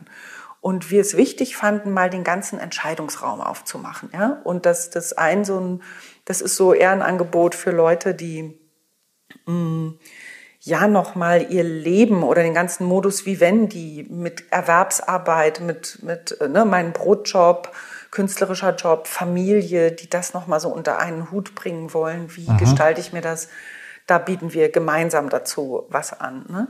Aber was ich eigentlich am tollsten finde übrigens, also du, du siehst ja auch schon so im Gespräch, ne, über die Jahre ähm, habe ich mich einfach auf dieses Gesamtkonzept kreative Prozesse und Persönlichkeiten spezialisiert. Und das, da bleibt, die Privatperson nicht außen vor. Jedes Thema be bedingt auch das andere Thema. Es hängt alles irgendwie zusammen. Und was ich toll finde, ist, dass es mittlerweile Künstlergruppen äh, äh, gibt. Manchmal sind es Kollegen, die sich kennen ähm, oder Freunde, ja, die sich zusammentun und die sagen, wir buchen bei dir äh, einen Workshop und wir hätten gern, dass du uns folgende Themen beantwortest. Ja. Also ich habe zum Beispiel mit Drehbuchautoren gearbeitet, die gesagt haben, also wir, da hatte die eine im Einzelcoaching mit mir gearbeitet und, äh, und hat gesagt, Mensch, wir haben hier alle das Thema äh, Gespräche mit Produzenten. Lass uns doch dazu mal einen Workshop machen. Äh, Alina, bietest du dazu was an? Habe ich gesagt, wenn ihr das wollt, biete ich dazu was an. Dann schneiden, schickt mir eure Fragen, schickt mir euer Thema und dann mache ich dazu einen, einen Workshop. Was toll ist daran ist, wir haben auf der einen Seite den Benefit, dass Gruppenworkshops diesen, diesen Austausch, ich finde das ja wunderbar, ich finde das kommt ein bisschen drauf an, aber für bestimmte Fragestellungen viel besser als das Einzelsetting. Ja. Nur viele trauen sich nicht ins Gruppensetting. Ja. ja weil sie sagen, wer sitzt denn dann da und hm, so. Aber wenn ich schon die Leute kenne, ja, dann kann man schon auf einem ganz anderen Vertrautheitslevel einsteigen und, äh, und eben sehr themenspezifisch arbeiten. So, also das finde ich mittlerweile super und rufe sehr dazu auf, dass, dass sich eben Leute zusammenfinden. Es ist auch kostengünstiger tatsächlich, mhm. ja, wenn jetzt einfach vier, fünf, sechs ähm, sich zusammentun. Also weil ich sag mal so bis Gruppen hier was Gutes sind so acht bis zehn. Mehr würde ich jetzt hier auch nicht drin, drin machen. Das ist jetzt immer mehr, das finde ich super. Und äh, ja, und begleitend dazu habe ich ja diesen, diesen Ratgeber äh, geschrieben, ne, der äh, Kompass für Künstler, wo man die Sachen regelrecht nachlesen kann, nochmal die Konzepte und auch selbst reinschreiben und, und eben mit sich selbst auch so arbeiten. Ne? So, und manchmal ähm, eigentlich häufig werde ich von Berufsverbänden eingeladen, die dann, jetzt bin ich auch an der Hochschule für Bildende Kunst in, in Hamburg, ähm, oder aber auch Berufsverbände, Szenografen, äh, ähm, Schauspieler, Musicaldarsteller, eben äh, also die ganz unterschiedlichen Professionen, so ne, wo Berufsverbände sagen, wir wollen einen Vortrag einfach mal dazu anbieten, um das mal anzuregen bei unseren Leuten. Ähm, beim Regienetzwerk war ich zum Thema Gagenverhandlungen. Zum Beispiel. Also das, insofern sind die Themen so breit, dass ich gar nicht dazu Einzelworkshops anbiete. Das gliedert sich alles sehr unter die dritte Person ja. häufig. Ja. Ähm, und großes Thema Lampenfieber zum Beispiel auch oder Präsentationsangst äh, ist ein großes Thema. Und da ist es dann, könnte man auch sehr gut im Workshop-Format machen, aber da eben ist es den Leuten lieber, es auch in, im vertrauten Rahmen zu machen. Ne? Puh. Krasse Bandbreite, okay. Dürfte ich nochmal einsteigen? Bitte? Mit bei der Sache Nebenjob. Ja. Das beschäftigt, glaube ich, viele Leute. Das hat mich auch lange beschäftigt. Mhm. Ähm, Gibt es da Allgemeines zu sagen? Wie gehe ich das am besten an? Äh, ganz am Anfang hatten wir kurz angerissen, dass das Kunstunterrichten, wenn man selber Künstler mhm. ist, auch suboptimal sein kann ja. oder besonders teuer sein kann. Mhm. Was sind denn da die, die Voraussetzungen und Konstellationen? Hast du da aus deinem Erfahrungspool was? Hm. Also jetzt erstmal ganz platt gesagt, das Wichtigste ist, dass man sich selbst da gut kennenlernen und ernst nehmen sollte. Demjenigen, dem es schwerfällt, ähm, Kunst in einem bestimmten, also Kunstfernes äh, in einem bestimmten, ähm, na, wie sagt man, Umfang oder Ausmaß äh, zu tun, dem es sehr schwer fällt. Der ist, da sprechen wir ja dann wirklich über Identitätskrisen, über, wir sprechen da auch über depressive Phasen, wir sprechen wirklich über echte Einbrüche auch, dass man das wirklich ernst nimmt und sagt, ich muss eine andere Lösung finden. Ähm, umgekehrt, diejenigen, die sagen, also ganz ehrlich, ich finde es super, ich finde es irgendwie super, dass die das bitte auch ganz super finden und auch vertreten und sagen, ich finde, es, äh, ich bin, was weiß ich, an einer Schule lehre ich Kunst und male. Das macht mich nicht zu einem Künstler zweiter Klasse. Ähm, das wirklich für sich auch äh, wach zu halten und zu vertreten, dass das miteinander nichts zu tun hat. Ähm, und es aber für sich wirklich feststellen. Ich finde, äh, es kann auch, also wie ich häufig rangehe mit Leuten, wenn sie, es geht ja häufig um ganz reale Themen, ich muss von irgendwas leben. Ja. Punkt. So. Und ich habe die Möglichkeit, als Quereinsteiger, als Lehrer zu arbeiten zum Beispiel. Ja, solche Sachen. Mm. Dann gucke ich mit den Leuten, und das braucht manchmal einen Prozess des Ausprobierens, welche Dosis verträgst du? Ja. Es kann manchmal die Dosis sein.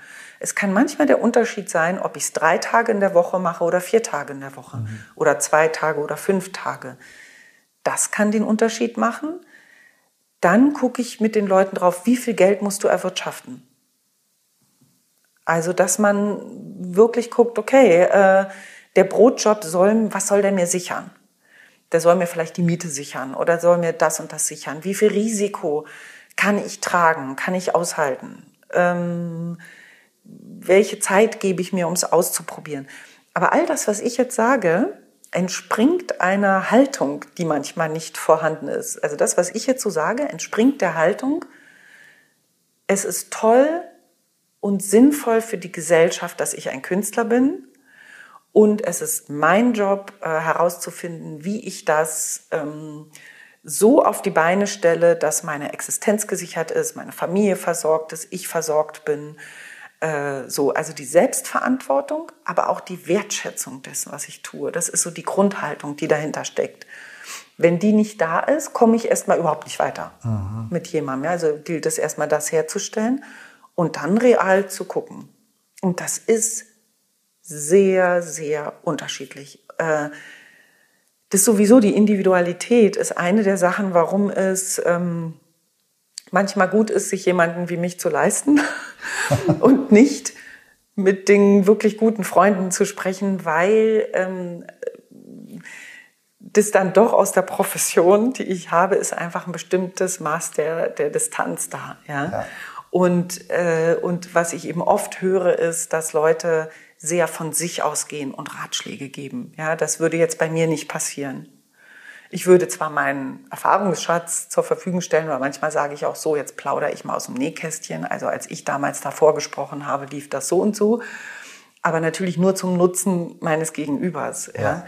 Ich würde aber nicht, was in Beziehungen läuft, also nicht jetzt meine ich nur in Paarbeziehungen, sondern auch in Freundschaften, aber auch in der Beziehung Lehrer-Schüler ja, gegebenenfalls läuft, ist, dass mein Ratschlag mir selbst was geben soll. Also ich rate dir gegebenenfalls unbedingt ein zweites Standbein aufzubauen, weil ich es vielleicht getan habe und es mir für meinen Selbstwert gut tut, das dir zu raten. Mhm. Ja?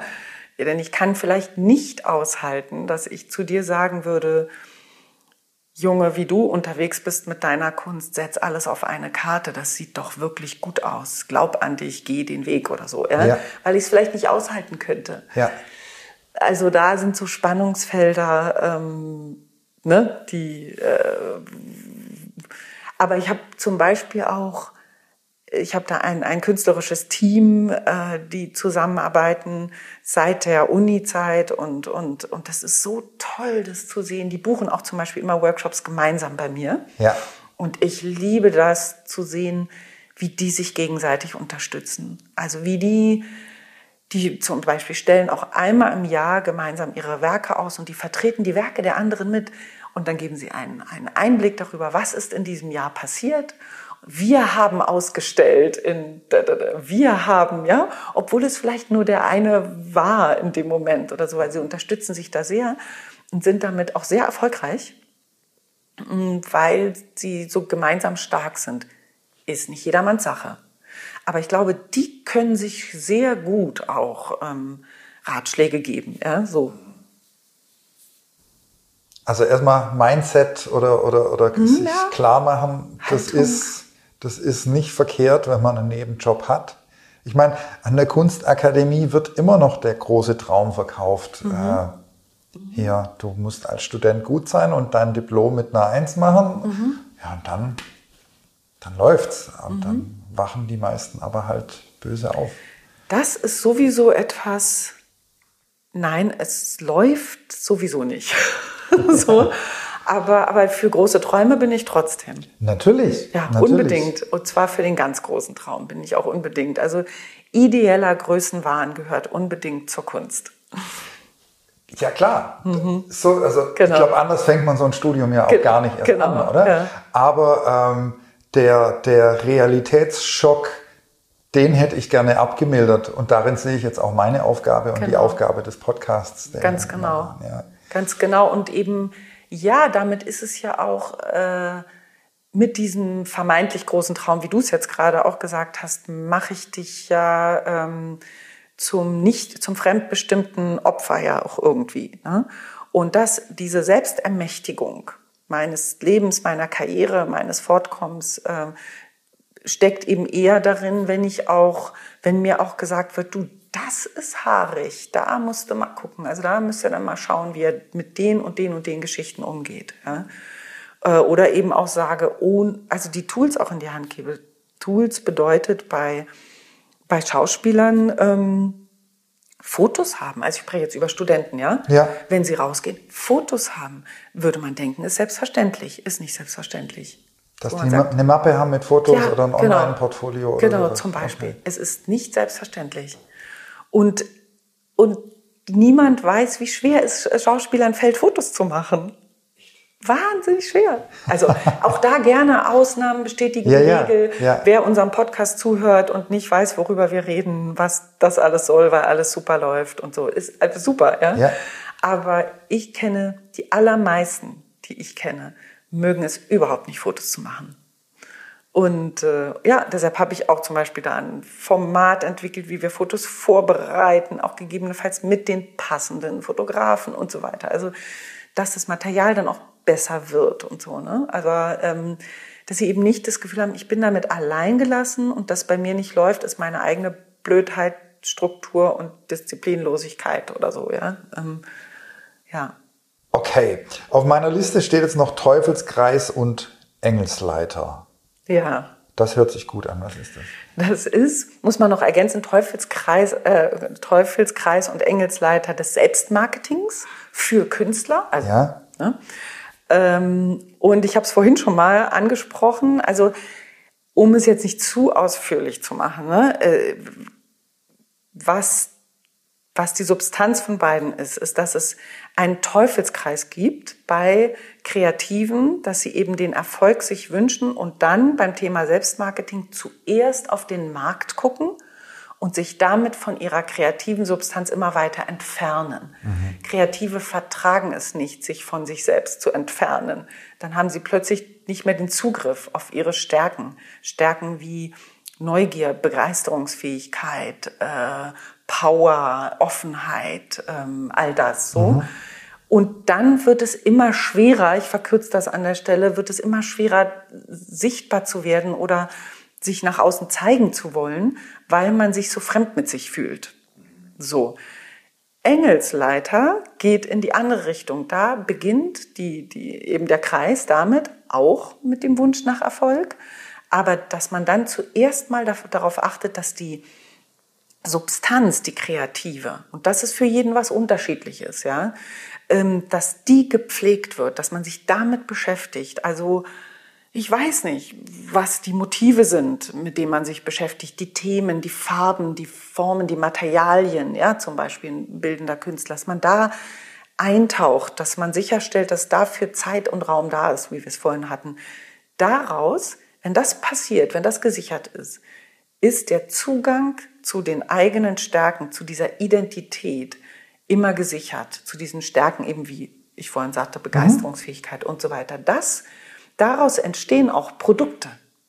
Es entstehen Modelle, es entstehen Skizzen, es entstehen äh, Bilder auch, es entstehen Produkte, es entstehen aber gegebenenfalls auch nur Ideen erstmal. Ja, das ist auch schon für mich ein Produkt ja. aus dieser Pflege der kreativen Substanz. Und das, dann äh, fängt das Selbstmarketing aus einem ganz anderen Punkt an, nämlich aus dem Lust darüber zu reden, Lust, das zu zeigen, Lust ins Gespräch zu kommen, äh, ähm, ne, weil, weil Kreative schon auch ihre Kunst machen, weil sie damit in äh, Kommunikation treten wollen. Ja. Aber wenn sie dann dem nachgehen, diese Produkte zeigen und da was passiert, dann erweitern sie ein Netzwerk, nämlich passend zu dieser kreativen Substanz und nicht, wie ich vorhin sagte, so, ich gucke auf den Markt, na, was ist gefragt? Aquarelle, Landschaftsaquarelle.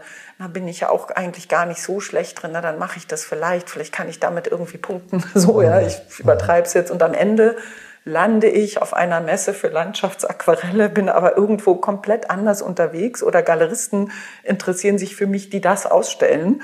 Und das ist gar nicht mein Ding. Ja. Und selbst wenn ich dann erfolgreich wäre, und ich habe es nicht zu selten erlebt, von erfolgreichen Leuten, dass sie unglücklich sind, dass sie diese kreative Substanz nicht verfolgt haben und jetzt irgendwo geendet sind, super erfolgreich, super gefragt, aber es gar nicht mögen, was sie tun. Und ja, du schaust, Ui. geht dir eine Frage durch den Kopf? Dabei? Nein, nein, äh, ich wollte gerade nach einem Beispiel fragen, aber da kannst du schlecht benennen, oder? Doch, ich kann ein sehr schönes Beispiel dazu sagen, weil ich gerade neulich die äh, auch noch die Auflösung davon gehört habe und es geht mir wirklich total zu Herzen, weil ich zu tun hatte mit einer Szenografin. Ja. Jetzt muss man sagen, die Szenografen sind äh, echt ganz schön arm dran, weil das immer weiter weg äh, aussortiert wird. Also Szenografen, Bühnenbildner, ja. ja. aber auch im Film Szenografen oder so, aber Bühnenbild jetzt mal im Theater wird, da wird sehr gespart. Wird auch gerne mal mit dem Kostüm zusammengetan und somit weiter, so aus, aus Spargründen. Und ich hatte mit einer solchen Bühnenbildnerin zu tun, die hier saß und gerade wirklich an einem, äh, wie du vorhin das Beispiel gemacht hast, so ähnlich sah es aus, kleine Kinder, etwas auswärts leben, nicht mobil sein, äh, ganz wenig Geld zur Verfügung, äh, ganz wenig Unterstützung zur Verfügung. Also es ist wirklich sehr, sehr schwierig. Und das hat mich schon auch sehr gekriegt. Und ich dachte so, wir müssen einfach erstmal als ersten Punkt überhaupt anfangen, dass sie, naja, dass sie da nicht in eine Depression auch rutscht, dass man sie erstmal wieder verbindet und mit Sinn und Zweck ihrer Arbeit. Und dann habe ich sie gefragt, was ihre kreative Substanz ist. War erstmal sehr viel Scham, weil sie dachte, naja, Mensch, ich mache hier für Puppentheater an der Ecke, irgendwie mache ich so ein bisschen Bühne. Pff, was soll ich dir erzählen, was mal meine hehren Gedanken waren? Ja? Ich gesagt, doch, doch, sag mal, naja, Oper will ich machen. Eigentlich okay. Bühnenbild für Oper. So. Und äh, schien ihr extrem weit weg und so unrealistisch, dass sie sehr verschämt war. Ich gesagt, gut, was würdest du denn machen, um Oper zu machen? Was macht denn ein Bühnenbildner? Um das, naja, da würde man ein Modell erstellen.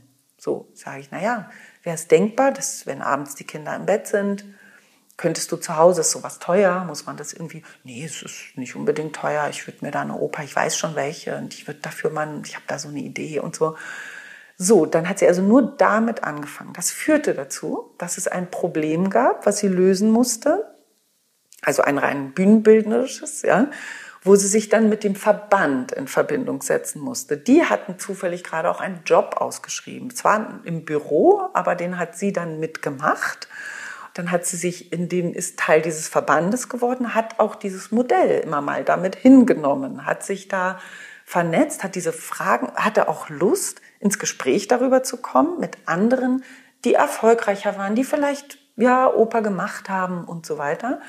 Und die, du ahnst es schon, die Pointe war am Ende so, dass jemand, die eine, eine andere, die ziemlich erfolgreich war und einfach schon sehr ausgewählt hat, eine kleine Produktion abgesagt hat und sie als Ersatz vorgeschlagen hat. Das hätte sie nicht getan, einfach nur, wenn sie gewusst hätte, äh, ja, sie will gern Oper machen. Ja, sie hat es gemacht, weil sie dieses Modell gesehen hat, weil sie mit ihr im Gespräch drüber war, weil sie wusste um die Qualitäten, weil sie ungefähr wusste, wenn ich die da vorschlage, dann weiß ich auch ungefähr, wer da hingeht. Ne? Also das ist ein Weg, der funktionieren kann. Ein anderer Weg, wie die Engelsleiter auch funktionieren kann, ist, ja, möglicherweise zeigt sich diese Oper noch nicht, ja, oder ich kann noch nicht die tolle Rolle im Film bekommen oder die tolle Ausstellung. Aber dieser Kreislauf der Engelsleiter, äh, kreative Substanz pflegen, Produkte entstehen, sichtbar werden, in Kontakt treten und so weiter, Netzwerk erweitern, hat einen psychologischen Effekt. Ich weiß, wer ich bin. Und wenn ich dann sage, ja gut, ich weiß, wer ich bin, tut mir schrecklich leid, aber leider mache ich tibetanische Volksmusik und die will keiner hören. Damit werde ich wahrscheinlich niemals wirklich meine Existenz bestreiten, aber das bin ich. Ja? Ähm, dann kann ich einen Brotjob ganz anders aus, ausfüllen. Ich kann ganz anders in diesen Brotjob reingehen, wenn das, wofür ich wirklich stehe als Person, mir wirklich präsent ist. Und das Negativbeispiel? Negativbeispiel für einen Teufelskreis? Ja. Oh, ständig. das Negativbeispiel endet äh, häufig in der also es gibt tatsächlich ein Beispiel aus dem Musical-Bereich, aber da kann ich halt kein, auch keinen Namen nennen. Sehr erfolgreiche Musical-Darstellerin, die ähm, Musical tatsächlich hasst. Eine Darstellerin, die das hasst. Die das richtig hasst. Die gerne ganz andere Musik machen möchte. Ah, eigentlich auch noch ein anderer Musical-Darsteller, der mir gerade einfällt, mhm. der auch ganz andere Musik machen möchte. Äh, aber die, die, die Jobs und sehr, sehr gute Jobs, wo man schlecht vertreten kann, die abzusagen, kommen wirklich auch. Und ich glaube, die, die Fangemeinde würde sich sehr wundern, wenn die wüssten, wie ihre Stars zu dem eigentlich wirklich stehen, was sie machen. Das ist das eine. Aber ein anderes, die hauptsächlichen Negativbeispiele, die vollenden diesen Teufelskreis nicht, denn der Teufelskreis endet bei, äh, also normalerweise, also der beginnt eben mit dem Blick auf den Markt, Entfernung von sich selbst, ähm, Unsicherheit wird verstärkt und dann kommt als nächstes Rückzug. Aha. Und da endet es bei den meisten, beim Rückzug. Der Rückzug kann Trotz sein, der kann Überheblichkeit sein, der kann Vermeidung sein, der kann Selbstzweifel sein, aber der Rückzug vom Markt, in dem ich sage, die können mich alle mal, äh, da gehe ich nicht hin oder da passe ich nicht hin oder äh, zufällig habe ich ganz viel zu tun. Äh, der, beim Rückzug endet es häufig. Da gibt es eine Art Abbruch. Ne? Fangen die dann nochmal von vorne an? Mm, in der Regel schon. Immer wieder. Also jedenfalls, wer von diesen Wiederanfängern hier bei mir landet, der wird dann umgeleitet. Sehr gut, dann richten wir ein Umleitungsschild ein hier. Gut. Wo kommen denn deine ganzen, also ist jetzt ein bunter Blumenstrauß an, an ganz vielen Workshops, Tools, Kursen, Möglichkeiten, Vorträge, Bücher.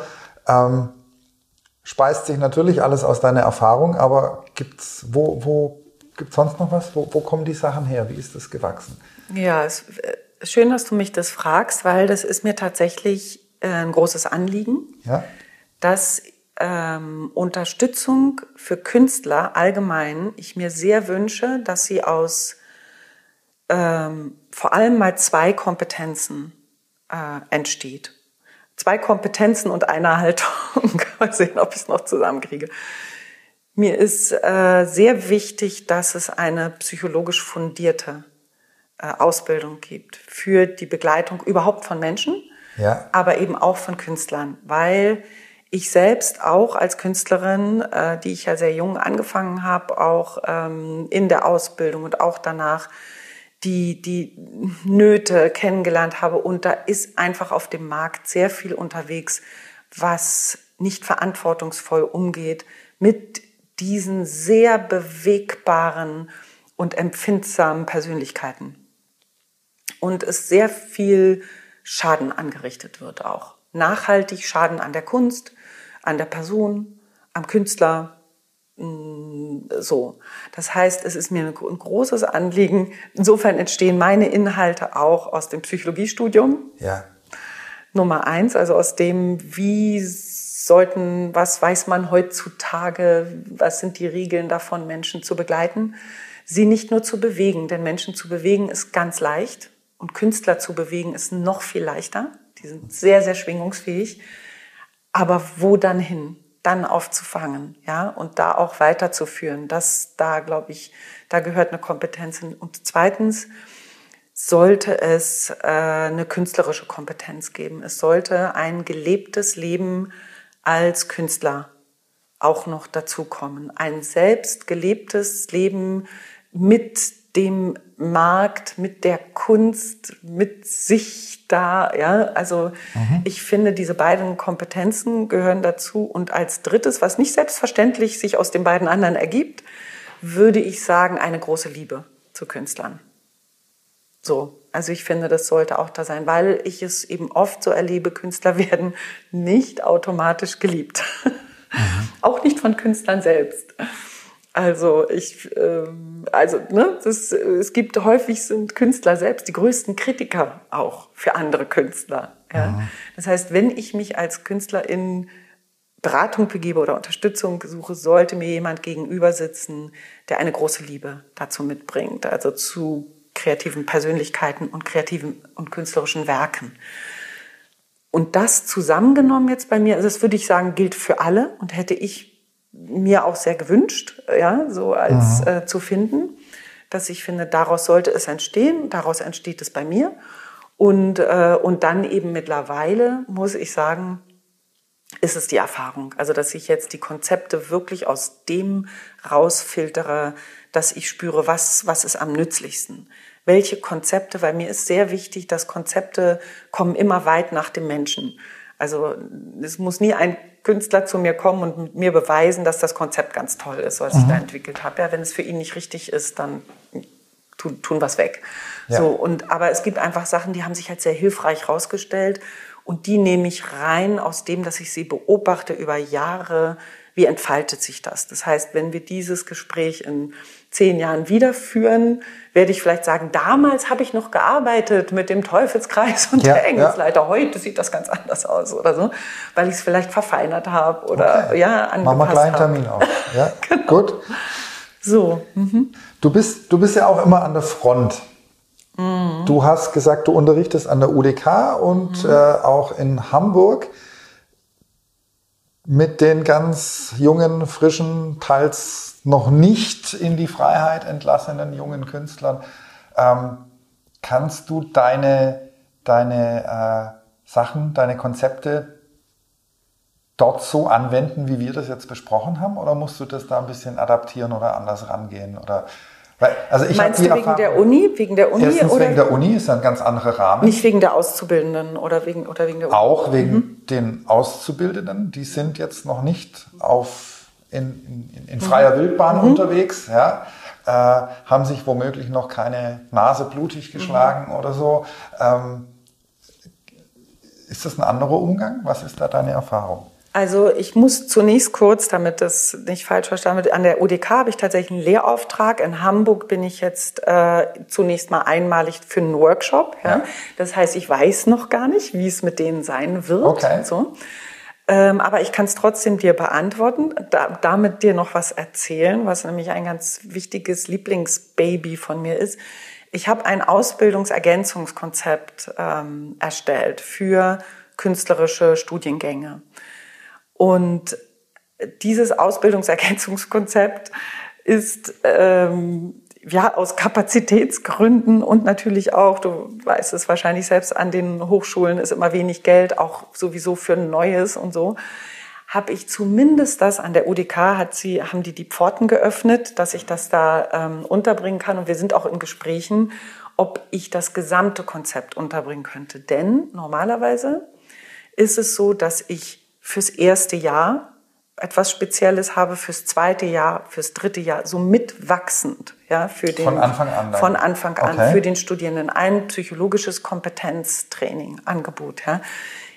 ich, insofern muss ich das im Moment adaptieren bei der UDK, weil ich es nur mit dem Absolventen mache. Wir haben einfach da einen bestimmten Lehrauftrag begrenzt da auf bestimmte Stunden und ich packe also alle vier Jahre in dieses eine. Ansonsten inhaltlich gar nicht. Inhaltlich muss ich es eigentlich gar nicht adaptieren. Ich, kann, ich arbeite mit denen an denselben Themen wie mit den Leuten, mit denen ich hier außerhalb bin. Denn die Nase haben sich alle auch schon blutig gestoßen.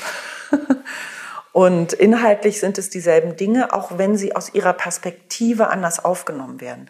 Aber deshalb sage ich Lieblingsbaby. Mein großer Traum wäre ja, dass das Teil der Ausbildung ist. Ne?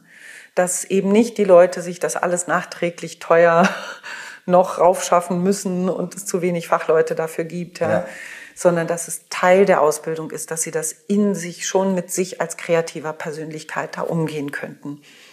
Und ähm, ja. Ah, das wäre doch für die UDK ein, ein ein Alleinstellungsmerkmal. Ja, ja, haben wir jetzt gerade auch mit derjenigen, die da auch sich sehr engagiert und die Studierenden sind sich eigentlich einig und so, dass das alles. Dass die Studierenden sind sich einig, die dass sind das sich, gut ist. Äh, tatsächlich ja. einig. Ja, so kam es auch an die Uni. Wir haben tatsächlich äh, einen Testlauf gemacht, ähm, weil derjenige, der den Fachbereich geleitet hat, der hat dann, hat dann gesagt, wir wollen es einfach mal testen und mal gucken und die Rückmeldung war dann so gut, dass sie dafür ähm, Stunden Super. eben locker gemacht haben. Und ich, ich selbst finde halt, es sollte, weil die sind dann auch, die Abschlussklasse ist häufig ja auch schon mit einem Bein draußen und unterwegs und so. Es sollte eigentlich begleitend vom Anfang wirklich psychologisch sie damit abholen. Ne? Toll. Hm. Ja, ich habe teilweise auch die Erfahrung gemacht, wie sowas nicht. Das, also ich brauche das nicht. Das, äh die mag es auch geben. Ja. Das stimmt. Ähm, da hatte ich ein sehr lustiges Erlebnis, weil mir nämlich ein ehemaliger Student, der das dachte und auch tatsächlich nicht kam, weil es auch nicht eine Pflichtveranstaltung war mehr in dem, in dem Jahr, dann nachträglich hier in die Beratungsstelle kam und gesagt hat, so, jetzt will ich dir mal ehrlich sagen, als das Angebot kam, habe ich damals gedacht, ach, brauche ich nicht. Und jetzt bin ich der Einzige, der hier kommen muss. Nein, natürlich. Und Ausnahmen bestätigen auch die Regel. Ja, es ja. darf bitte jeder äh, ja, natürlich, ne, äh, natürlich. zurechtkommen, wie er, wie er möchte. Aber ähm, es ist ja nicht, das ist vielleicht noch wichtig, äh, es ist etwas Stützendes. Es ist etwas, was es vielleicht schneller gehen lässt, mit weniger Blessuren direkter aufs Ziel zu. Ne? So ein Angebot ist es. Ähm, mit einem klareren Bewusstsein, schon klarer ausgerichtet. Ähm, und es ist ja nicht für die gedacht, die einfach echt so viele Probleme haben, ja, sondern einfach berufsspezifische Belange, wenn man so will. Ne? Muss ich als Künstler nach Berlin? Nö. Also, ich spreche jetzt wieder für die bildenden Künstler. Nö, kein Künstler muss nach Berlin. Aber, da sind wir wieder, wenn er sichtbar sein will, braucht er natürlich sein Feld, wo er äh, sichtbar sein soll und da muss er gegebenenfalls auch hingetragen werden. Ja? Ich habe mit einer bildenden Künstlerin gearbeitet, die lebt auf dem platten Land, wo das, was sie macht, wo wir beide übereinkamen, dass es totale urbane Kunst ist, also einfach sehr urban, die Thematik und, und, und auch großstädtisch, sehr metropolentechnisch so, ja. ja da waren wir der Meinung, das muss nach Berlin. Also das muss nach Berlin, das muss nach New York. Ja, also so da, da, sie wird mit diesem Sujet, mit dieser, mit, auch mit der Art, wird sie wahrscheinlich die Passung da nicht so finden und hat das auch jetzt danach ausgerichtet. Kein Mensch weiß, dass die auf dem platten Land irgendwo in ihrer Datscha da die Sachen macht. Ja. Es muss dann den Weg finden. Ich würde sogar umgekehrt auf deine Frage antworten und sagen, manche müssen ganz dringend fernbleiben. Manche müssen unbedingt weg von Berlin. Warum? Weil ähm, aus psychologischen Gründen. Vergleich. Vergleich, Ablenkung. Sinnlosigkeit, ja, Ablenkung, Vergleich, ähm, Sinnlosigkeitsgefühle in der Begegnung, in der realen Begegnung damit, wie viele da unterwegs sind. Den einen lässt das kalt, ja, oder sagt sich, ja, weiß ich doch, damit kann ich umgehen. Der nächste, wenn er schon die vielen immer sieht, jeder zweite, der ihm begegnet, schreibt auch gerade ein Buch oder malt auch gerade und ist auch gerade wieder unterwegs und so den manche, und da sind wir wieder bei zweitem Standbein oder so, manche manchen äh, ruiniert das die zweite Person, diese kreative Person. Manchen lässt die das direkt wie ein Ballon, ja, einmal reingestochen, Luft raus, so. Und für manche nicht. Manche kickt das an, manche suchen den, den, äh, den Vergleich und suchen die Auseinandersetzung damit. Ich würde auch sagen, auch da sind die Genres ein bisschen unterschiedlich. Ich würde sagen, für Musiker, gerade Musiker äh, im, im Rock, Pop, Jazz-Bereich, ein bisschen anders, weil da sind die Jam-Sessions und da wirklich zu gucken, wo ist die, ne, wo ist der Tiegel, wo sich alle treffen und die sich auch gerne messen wollen, wo das dazugehört. Ja. Äh, da würde ich es vielleicht ein bisschen anders sagen. So, ja. Aber ähm, auch da wäre es wahrscheinlich keine Regel. Wenn man mehr von dir haben möchte, was macht man? ähm, also entweder tatsächlich ein Buch kaufen, eins der Bücher kaufen, einfach mal lesen. Ja ähm, die Podcasts hören, in denen ich äh, unterwegs bin, die genre-spezifisch ja dann so zugeschnitten sind. Ähm, oder auch die persönliche Begegnung suchen, ne? sei es bei ähm, Vorträgen der Berufsverbände oder ganz persönlich mich gerne anschreiben per Mail und wenn es um eine persönliche Beratung ginge oder so, äh, auch gerne ein unverbindliches, kostenfreies Telefonat, um mal zu gucken, ne, ist das, ergibt das Sinn? Bin ich die Richtige für das Thema, fürs Vorgehen? Gucken, was könnte so eine Zusammenarbeit sein? Wie auch noch spannend, aussehen? kann man sich dich leisten als freischaffender Künstler? Ich finde schon. also ich habe gerade heute einem besorgten Vater, der für seine Tochter angefragt hat und, und der dann gesagt hat, wenn sie dann irgendwie, ich will dir das jetzt zur Verfügung stellen, was kostet's denn, damit ich dann nicht was in Aussicht stelle, was dann vielleicht nicht geht oder so, ne? Habe ich ihm auch gesagt, ich glaube, dass das, was es wieder kostengünstig macht, ist, dass die Arbeit, die ich mache, die braucht man nicht dreimal in der Woche. Die kann man, ich denke zum Beispiel an eine bildende Künstlerin, deren Thema war, was ich vorhin sagte, ins Malen wiederkommen. Ähm, die kam über einen Zeitraum von einem halben Jahr. Wir haben es irgendwie dann beide uns noch angeguckt, haben gedacht, war das jetzt echt so wenig? Ja, es war's. Sie kam in, in dem halben Jahr dreimal. Aha. Alle zwei Monate. Und nach dem dritten Mal war sie, hat sie gesagt, ich bin im Malen. Dankeschön. Ich mal schauen, ob wir uns noch mal sehen. Tschüss, alles Gute. So. Und diese Session, die sie da ja, mit mir verbracht hat, die ging anderthalb Stunden und kostete sie 150 Euro plus Mehrwertsteuer. Insofern kann man sich das ausrechnen aufs halbe Jahr für das Thema. Bei vielen ist es auch so, das wusste ich auch am Anfang nicht, dass es sich irgendwann amortisiert vielleicht mit dem Job, der reinkommt oder ne, ja, klar. Das kann auch sein, aber das wäre unseriös, das zu versprechen. Ne? Ja. Und ähm, aber das ist ja kann ja auch abgesetzt werden ne, von der Steuer, weil es ja tatsächlich ein berufsspezifisches ja. äh, Fortbildung ist. Ne? Und Muss ich dazu nach Berlin kommen? Kommt auf das Thema drauf an. Ich arbeite mit vielen auch per Skype, weil ich ja äh, deutschsprachigen Raum meines Wissens nach wie vor die einzige bin, die das in dieser Form oder mit dem Background so macht. Ja. Und deshalb sind viele von außerhalb.